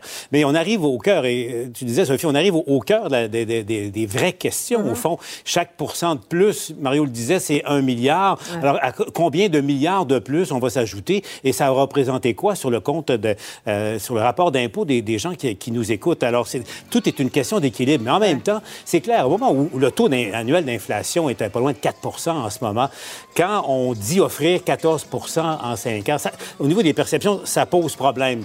Est-ce que le gouvernement a encore une carte dans sa manche? On peut le penser dans, dans le film traditionnel dont Mario parlait. C'est un peu comme ça que ça, ça arrive, la pression monte, la pression monte, et au dernier moment, une, une- une autre proposition, euh, Ouais. mais à suivre. Mhm. Et, et le calcul de l'inflation est vraiment pas évalué de la même manière d'un côté Exact. comme de l'autre. Euh, on, comprend là, que les deux parties sont vraiment des kilomètres de distance. On va, on va revoir ce qui est sur la table. On parle de 10,3 euh, sur 5 ans pour les 600 000 employés de l'État. S'ajouterait euh, des bonifications de 3 pour certaines catégories de travailleurs, montant forfaitaire là, de, de 1 000 la première année. Bon, euh, il y, a- il y a aussi cette donnée nouvelle, hein, les offres différenciées, Gaétan. Ça, ça complique les négociations, Oui, absolument, parce que le syndicat est contre ça. Parce que, euh, parce que ce fameux 3 %-là dont on- auquel on vient de faire référence, c'est particulièrement visé, ça vise particulièrement la rémunération différenciée. C'est quoi la rémunération différenciée? C'est une infirmière qui travaille de nuit la fin de semaine, le samedi soir. Les postes sont difficiles à combler. Ça pose des gros problèmes dans le réseau. Ça fait du temps supplémentaire obligatoire. On veut les attirer moyennant des rémunérations augmentées. Ouais. Les syndicats, eux autres, ils veulent la même chose pour tout le monde. Alors, en voulant avoir la même chose pour tout le monde, on ne peut pas avoir les deux. La résultante de ça, une rémunération différenciée, ça veut dire qu'il y a des infirmières qui, par leur mauvais horaire, qu'on comprend, pourraient gagner plus que l'inflation. Et d'autres se resteraient au niveau de l'inflation. Ça. Et ça, dans le catéchisme, dans l'évangile syndical, c'est un péché mortel. Alors, le vrai enjeu de cette négociation-là, c'est un changement de relation de travail qui est dans l'intérêt du système. Et ça, c'est tout un changement. Et là-dessus, je dois dire que le gouvernement a raison. Une dernière chose, Sophie. Moi, je l'ai dit depuis le début, l'offre de départ, ça n'arrête jamais là. C'est jamais l'offre finale. Ils ont commencé à 9% c'était pas assez, ils sont rendus à 10,3 Ils vont aller ailleurs. Mais le vrai, vrai, vrai enjeu, c'est la rémunération différenciée. Et là, on est dans les dogmes, l'idéologie. Mais, mais dans, dans la même veine, Sophie, un des problèmes du gouvernement, en parlant d'offres différenciées, la différence, en ce qui est, différence qui était offert aux policiers de la Sûreté du Québec, 21 et ce qui est offert euh, aux, aux autres employés du secteur public, ça, c'est un problème pour le gouvernement. Il y a, il y a eu un problème de, de perception, évidemment, qu'il a lui-même créé, sans parler, évidemment, de la hausse de 30% du salaire des, des élus. Là. Et il se le fait, il se le fait rappeler. Euh, le gouvernement qui a de grandes ambitions, hein, euh, qu'on pense à tous ces projets, le barrage éolien, maison des aînés, euh, logement, et il se fait souvent répondre à où sont les bras? Il manque quoi, 6500 travailleurs. Euh, là, M. Legault lance une grande offensive de recrutement, de formation en construction. On écoute le premier ministre. Puis après, bien, on parle de jobs qui sont très payantes, là, qui peuvent aller jusqu'à 40, 45 dollars de l'heure. Donc, c'est des jobs valorisants, payants. Une initiative qui est la bienvenue, Mario? Oui, oui. Oui, oui. Et euh, ce matin, euh, je faisais une entrevue avec le vice-président de l'Association de la construction du Québec. Je vous, il me disait, à mon étonnement, que même dans le résidentiel, parce qu'évidemment, on pense là, au gouvernement, tout ce qu'il y a d'institutionnel, des écoles à rénover, des hôpitaux à rénover, des routes, des viaducs, bon. mais même dans le résidentiel, qui présentement vit une année catastrophique, là. les mises en chantier à Montréal sont à des niveaux bas historiques, c'est une année terrible. Ouais. On manque de main-d'œuvre, même dans le résidentiel, et on est tous ensemble à chanter en chœur. Il faut construire plus l'année prochaine. On a une crise de main on a une crise de, de logement. Il faut plus de logements. Mais plus de logements, ça va prendre plus de main-d'œuvre pour les bâtir. Là. ouais. Oui. Euh, dernier mot, Paul? Oui, et puis c'est clair. Et là, c'est la première étape d'un plan que semble avoir le gouvernement. Là, il- Mm. Le premier ministre a parlé du, euh, du mot décloisonnement de- des, des conventions collectives, enfin la loi R20 qui régit la construction. Ça, ça veut dire faire lever les entraves qui font en sorte qu'un charpentier menuisier ne peut pas faire un petit travail connexe et tout ça. Il y a à peu près qu'au Québec où ça fonctionne comme ça. Ça Mhm. aussi, ça ajoute en, en lourdeur et en Ouais. coût dans l'industrie de la construction. Mais attention, attention à la réaction des grands syndicats de la Mhm. construction lorsque Ouais. ce jour-là arrivera. Il paraît-il que ça, ça va arriver plus tôt que tard. Ça va faire des flamèches. Mm. Alors, voyez, Gaétan, qu'on préserve votre voix, mais ce n'est pas terminé. Dur dimanche soir pour lui. Là. Israël qui rejette catégoriquement les appels à un cessez-le-feu lancés par la communauté internationale. On y revient avec nos analystes tout de suite après la pause. Restez avec nous. Cube Radio. Autrement dit. Alors, une dame qui euh, s'était payée un séjour dans un hôtel chic, ça n'a pas bien tourné? Non, ça n'a pas bien tourné. C'est peut-être pas les standards auxquels on est habitué dans les hôtels Ritz-Carlton, précisément celui-là en Californie. Alors qu'une femme et son conjoint sont en train de séjourner là, novembre 2022, donc il y a un an. Et là, tout se passe bien jusqu'à ce que le couple se mette à commander à la réception des bouteilles d'eau. On demande à ce que ça arrive dans leur chambre. On leur livre quelques minutes plus tard. Et là, milieu de la nuit, la femme attrape sur la commode la bouteille d'eau pour en boire une gorgée. Et elle dit, dans ce que la poursuite maintenant détaille, qu'elle a tout de suite su que quelque chose n'allait pas dans sa bouteille d'eau. Ça goûtait bizarre. On va le traduire comme ça. Et là, ben, elle décide d'appeler la sécurité de l'hôtel. La réception, Quand elle... elle boit de l'eau, à quoi, elle aime pas le goût? Elle dit, elle dit que tout de suite, elle sent qu'il y a quelque chose dans la bouteille d'eau qui est pas normal. là. La texture puis le goût, c'est bien différent. Appelle la sécurité de l'hôtel. La réception de l'hôtel appelle la police et on fait analyser, du côté du Ritz-Carlton, le contenu de l'eau de la bouteille et on se rend compte, Mario, qu'il y a du sperme dans la bouteille d'eau. L'eau est contaminée au sperme. Et là, le Mais problème... donc, la bouteille avait déjà été ouverte et revissée, visiblement. C'est ce qu'on comprend, effectivement. Ouais. Et là, ben... Moi, la- je serais quand même attentif quand je dévisse ou quand j'ouvre une bouteille d'eau que, il y a toujours un mécanisme qui t'assure qu'elle n'était pas déjà ouverte, là. Ouais, qu'elle est bel et bien scellée. Mais Ouais, dans ce cas-ci, ben, peut-être que, le- que la dame s'en est pas rendu compte tout de suite. C'est en plein milieu de la nuit, t'es un peu gommé de ton sommeil, t'attrapes ta bouteille d'eau, t'as soif. Mais est-ce qu'on sait si la dame a reconnu le goût? Ben là, euh, ben, il semble- ben, il semble-t-il qu'elle savait tout de suite que quelque chose n'allait pas, Mario. Alors, Ok, on peut en tirer bon. peut-être nos, nos conclusions par nous-mêmes. Et là, ben, elle, à ce moment-là, ben, demande à savoir qui sont les employés qui sont là. Le problème, c'est que Chris Carlton est beaucoup euh, moins que coopératif dans cette histoire-là. Non seulement ils ont caché par la suite, ils ont refusé de rendre public ou de divulguer les résultats de leur analyse de l'eau, à part de dire qu'il y avait du sperme dedans. Ils refusent de divulguer la liste des employés de l'hôtel qui travaillaient à ce moment-là, ce soir-là Et de précisément. leur faire donner un échantillon. Et de se faire donner. Ben, Pour peut-être. comparer. Ouais, voilà, Mario, ça aurait pu être quelque chose. Et là, Je suis enquêteur, moi, par les soirs, oui. ben là, le couple s'est fait remettre, Mario, des, des points Marriott Rewards pour se faire, euh, pour se faire dédommager Non. de tout ça. Mais ce que le couple dit dans leur poursuite, ben, c'est qu'ils en ont plus rien à cirer de ces points-là parce qu'on peut le goût tout de retourner dans un hôtel Marriott Ritz-Carlton. Et donc, euh, ils vont poursuivre la compagnie, donc euh, haute de Ritz-Carlton, pour avoir des dommagements. On verra bien ce que ça donnera. Mais est-ce qu'il y a un montant? Il n'y a, pas de montant associé à la poursuite. Là. Pas pour, pas pour l'instant, Mario, pas dans les informations que j'ai pu glaner autour de tout ça, mais reste que... Mais est-ce qu'il y, a une version officielle de Ritz-Carlton de ce qui a pu arriver? Non, pas pour l'instant non plus. C'est vraiment, vraiment, ils pas, pas très coopératif de ce côté-là. Une histoire à suivre devant les tribunaux. Merci, Alexandre. Salut. Cube Radio. Une autre vision de l'actualité. Cube Radio. Cube Radio. En direct à LCN. Guerre au Proche-Orient maintenant. Euh, Israël n'entend pas baisser le tempo hein, dans son offensive. Premier ministre Netanyahou qui refuse toute demande de cesser le feu.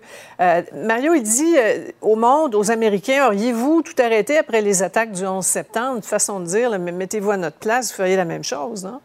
Ouais, c'est pas un bon exemple parce que les Américains ont fait après le 11 septembre et pas passé à l'histoire comme ce qui était le plus brillant. Là. Même le président américain actuel lui-même dit euh, avoue publiquement que sous le coup de l'émotion et d'une sorte de soif de vengeance, les Américains ont fait une erreur uh-huh. historique.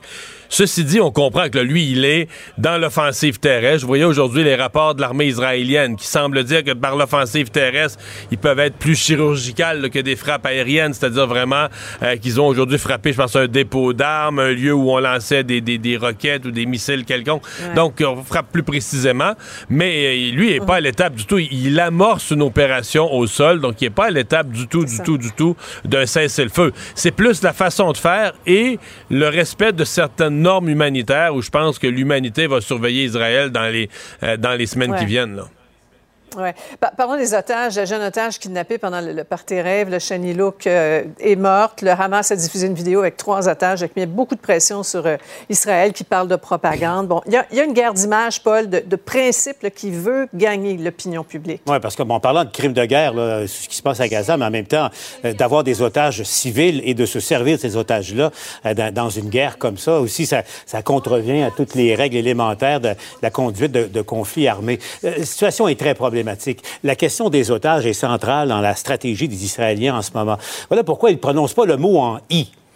I comme dans invasion, parce qu'ils ne veulent pas télégraphier, évidemment, à confirmer au fond ce qui se passe, parce que l'invasion, elle a commencé, en, du moins la, moitié de, Gaza, où le Hamas avait concentré ses, activités. La question est extrêmement sensible, d'abord pour la survie des otages eux-mêmes, également pour l'embrasement euh, régional, mais de toute évidence, Israël a décidé qu'il fallait y aller pour euh, euh, compléter le travail, espère-t-il, c'est-à-dire éradiquer le Hamas. Et c'est vrai qu'un travail d'infanterie, et tous les militaires le disent, c'est l'évidence même, Sophie, euh, ça comporte moins de risques mm. de ce que les militaires appellent de dommages collatéraux. Ouais. Gaëtan, dans la, bande de Gaza, on ne sait plus euh, quel terme utiliser pour euh, décrire ce que Mme Joly décrit. On a une tragédie humanitaire. Là.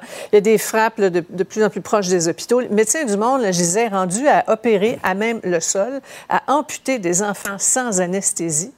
Euh, c'est même pas de la médecine de guerre. C'est quoi? Ben c'est ça. C'est une vraie tragédie, sauf que le vrai mot à utiliser, c'est que c'est une guerre quasi totale. Euh, quand on fait le parallèle avec le 11 septembre aux États-Unis, il y a une grosse différence, c'est que les États-Unis ne vivent pas euh, une situation de guerre ou de guérilla perpétuelle depuis que l'État est créé. En Israël, aujourd'hui, quel est l'état d'esprit des Israéliens? Il est assez simple. On reproche à Netanyahou de ne pas avoir vu venir la chose, mais un coup que le carnage a eu lieu le 7 octobre, la population est plus qu'unie derrière son gouvernement.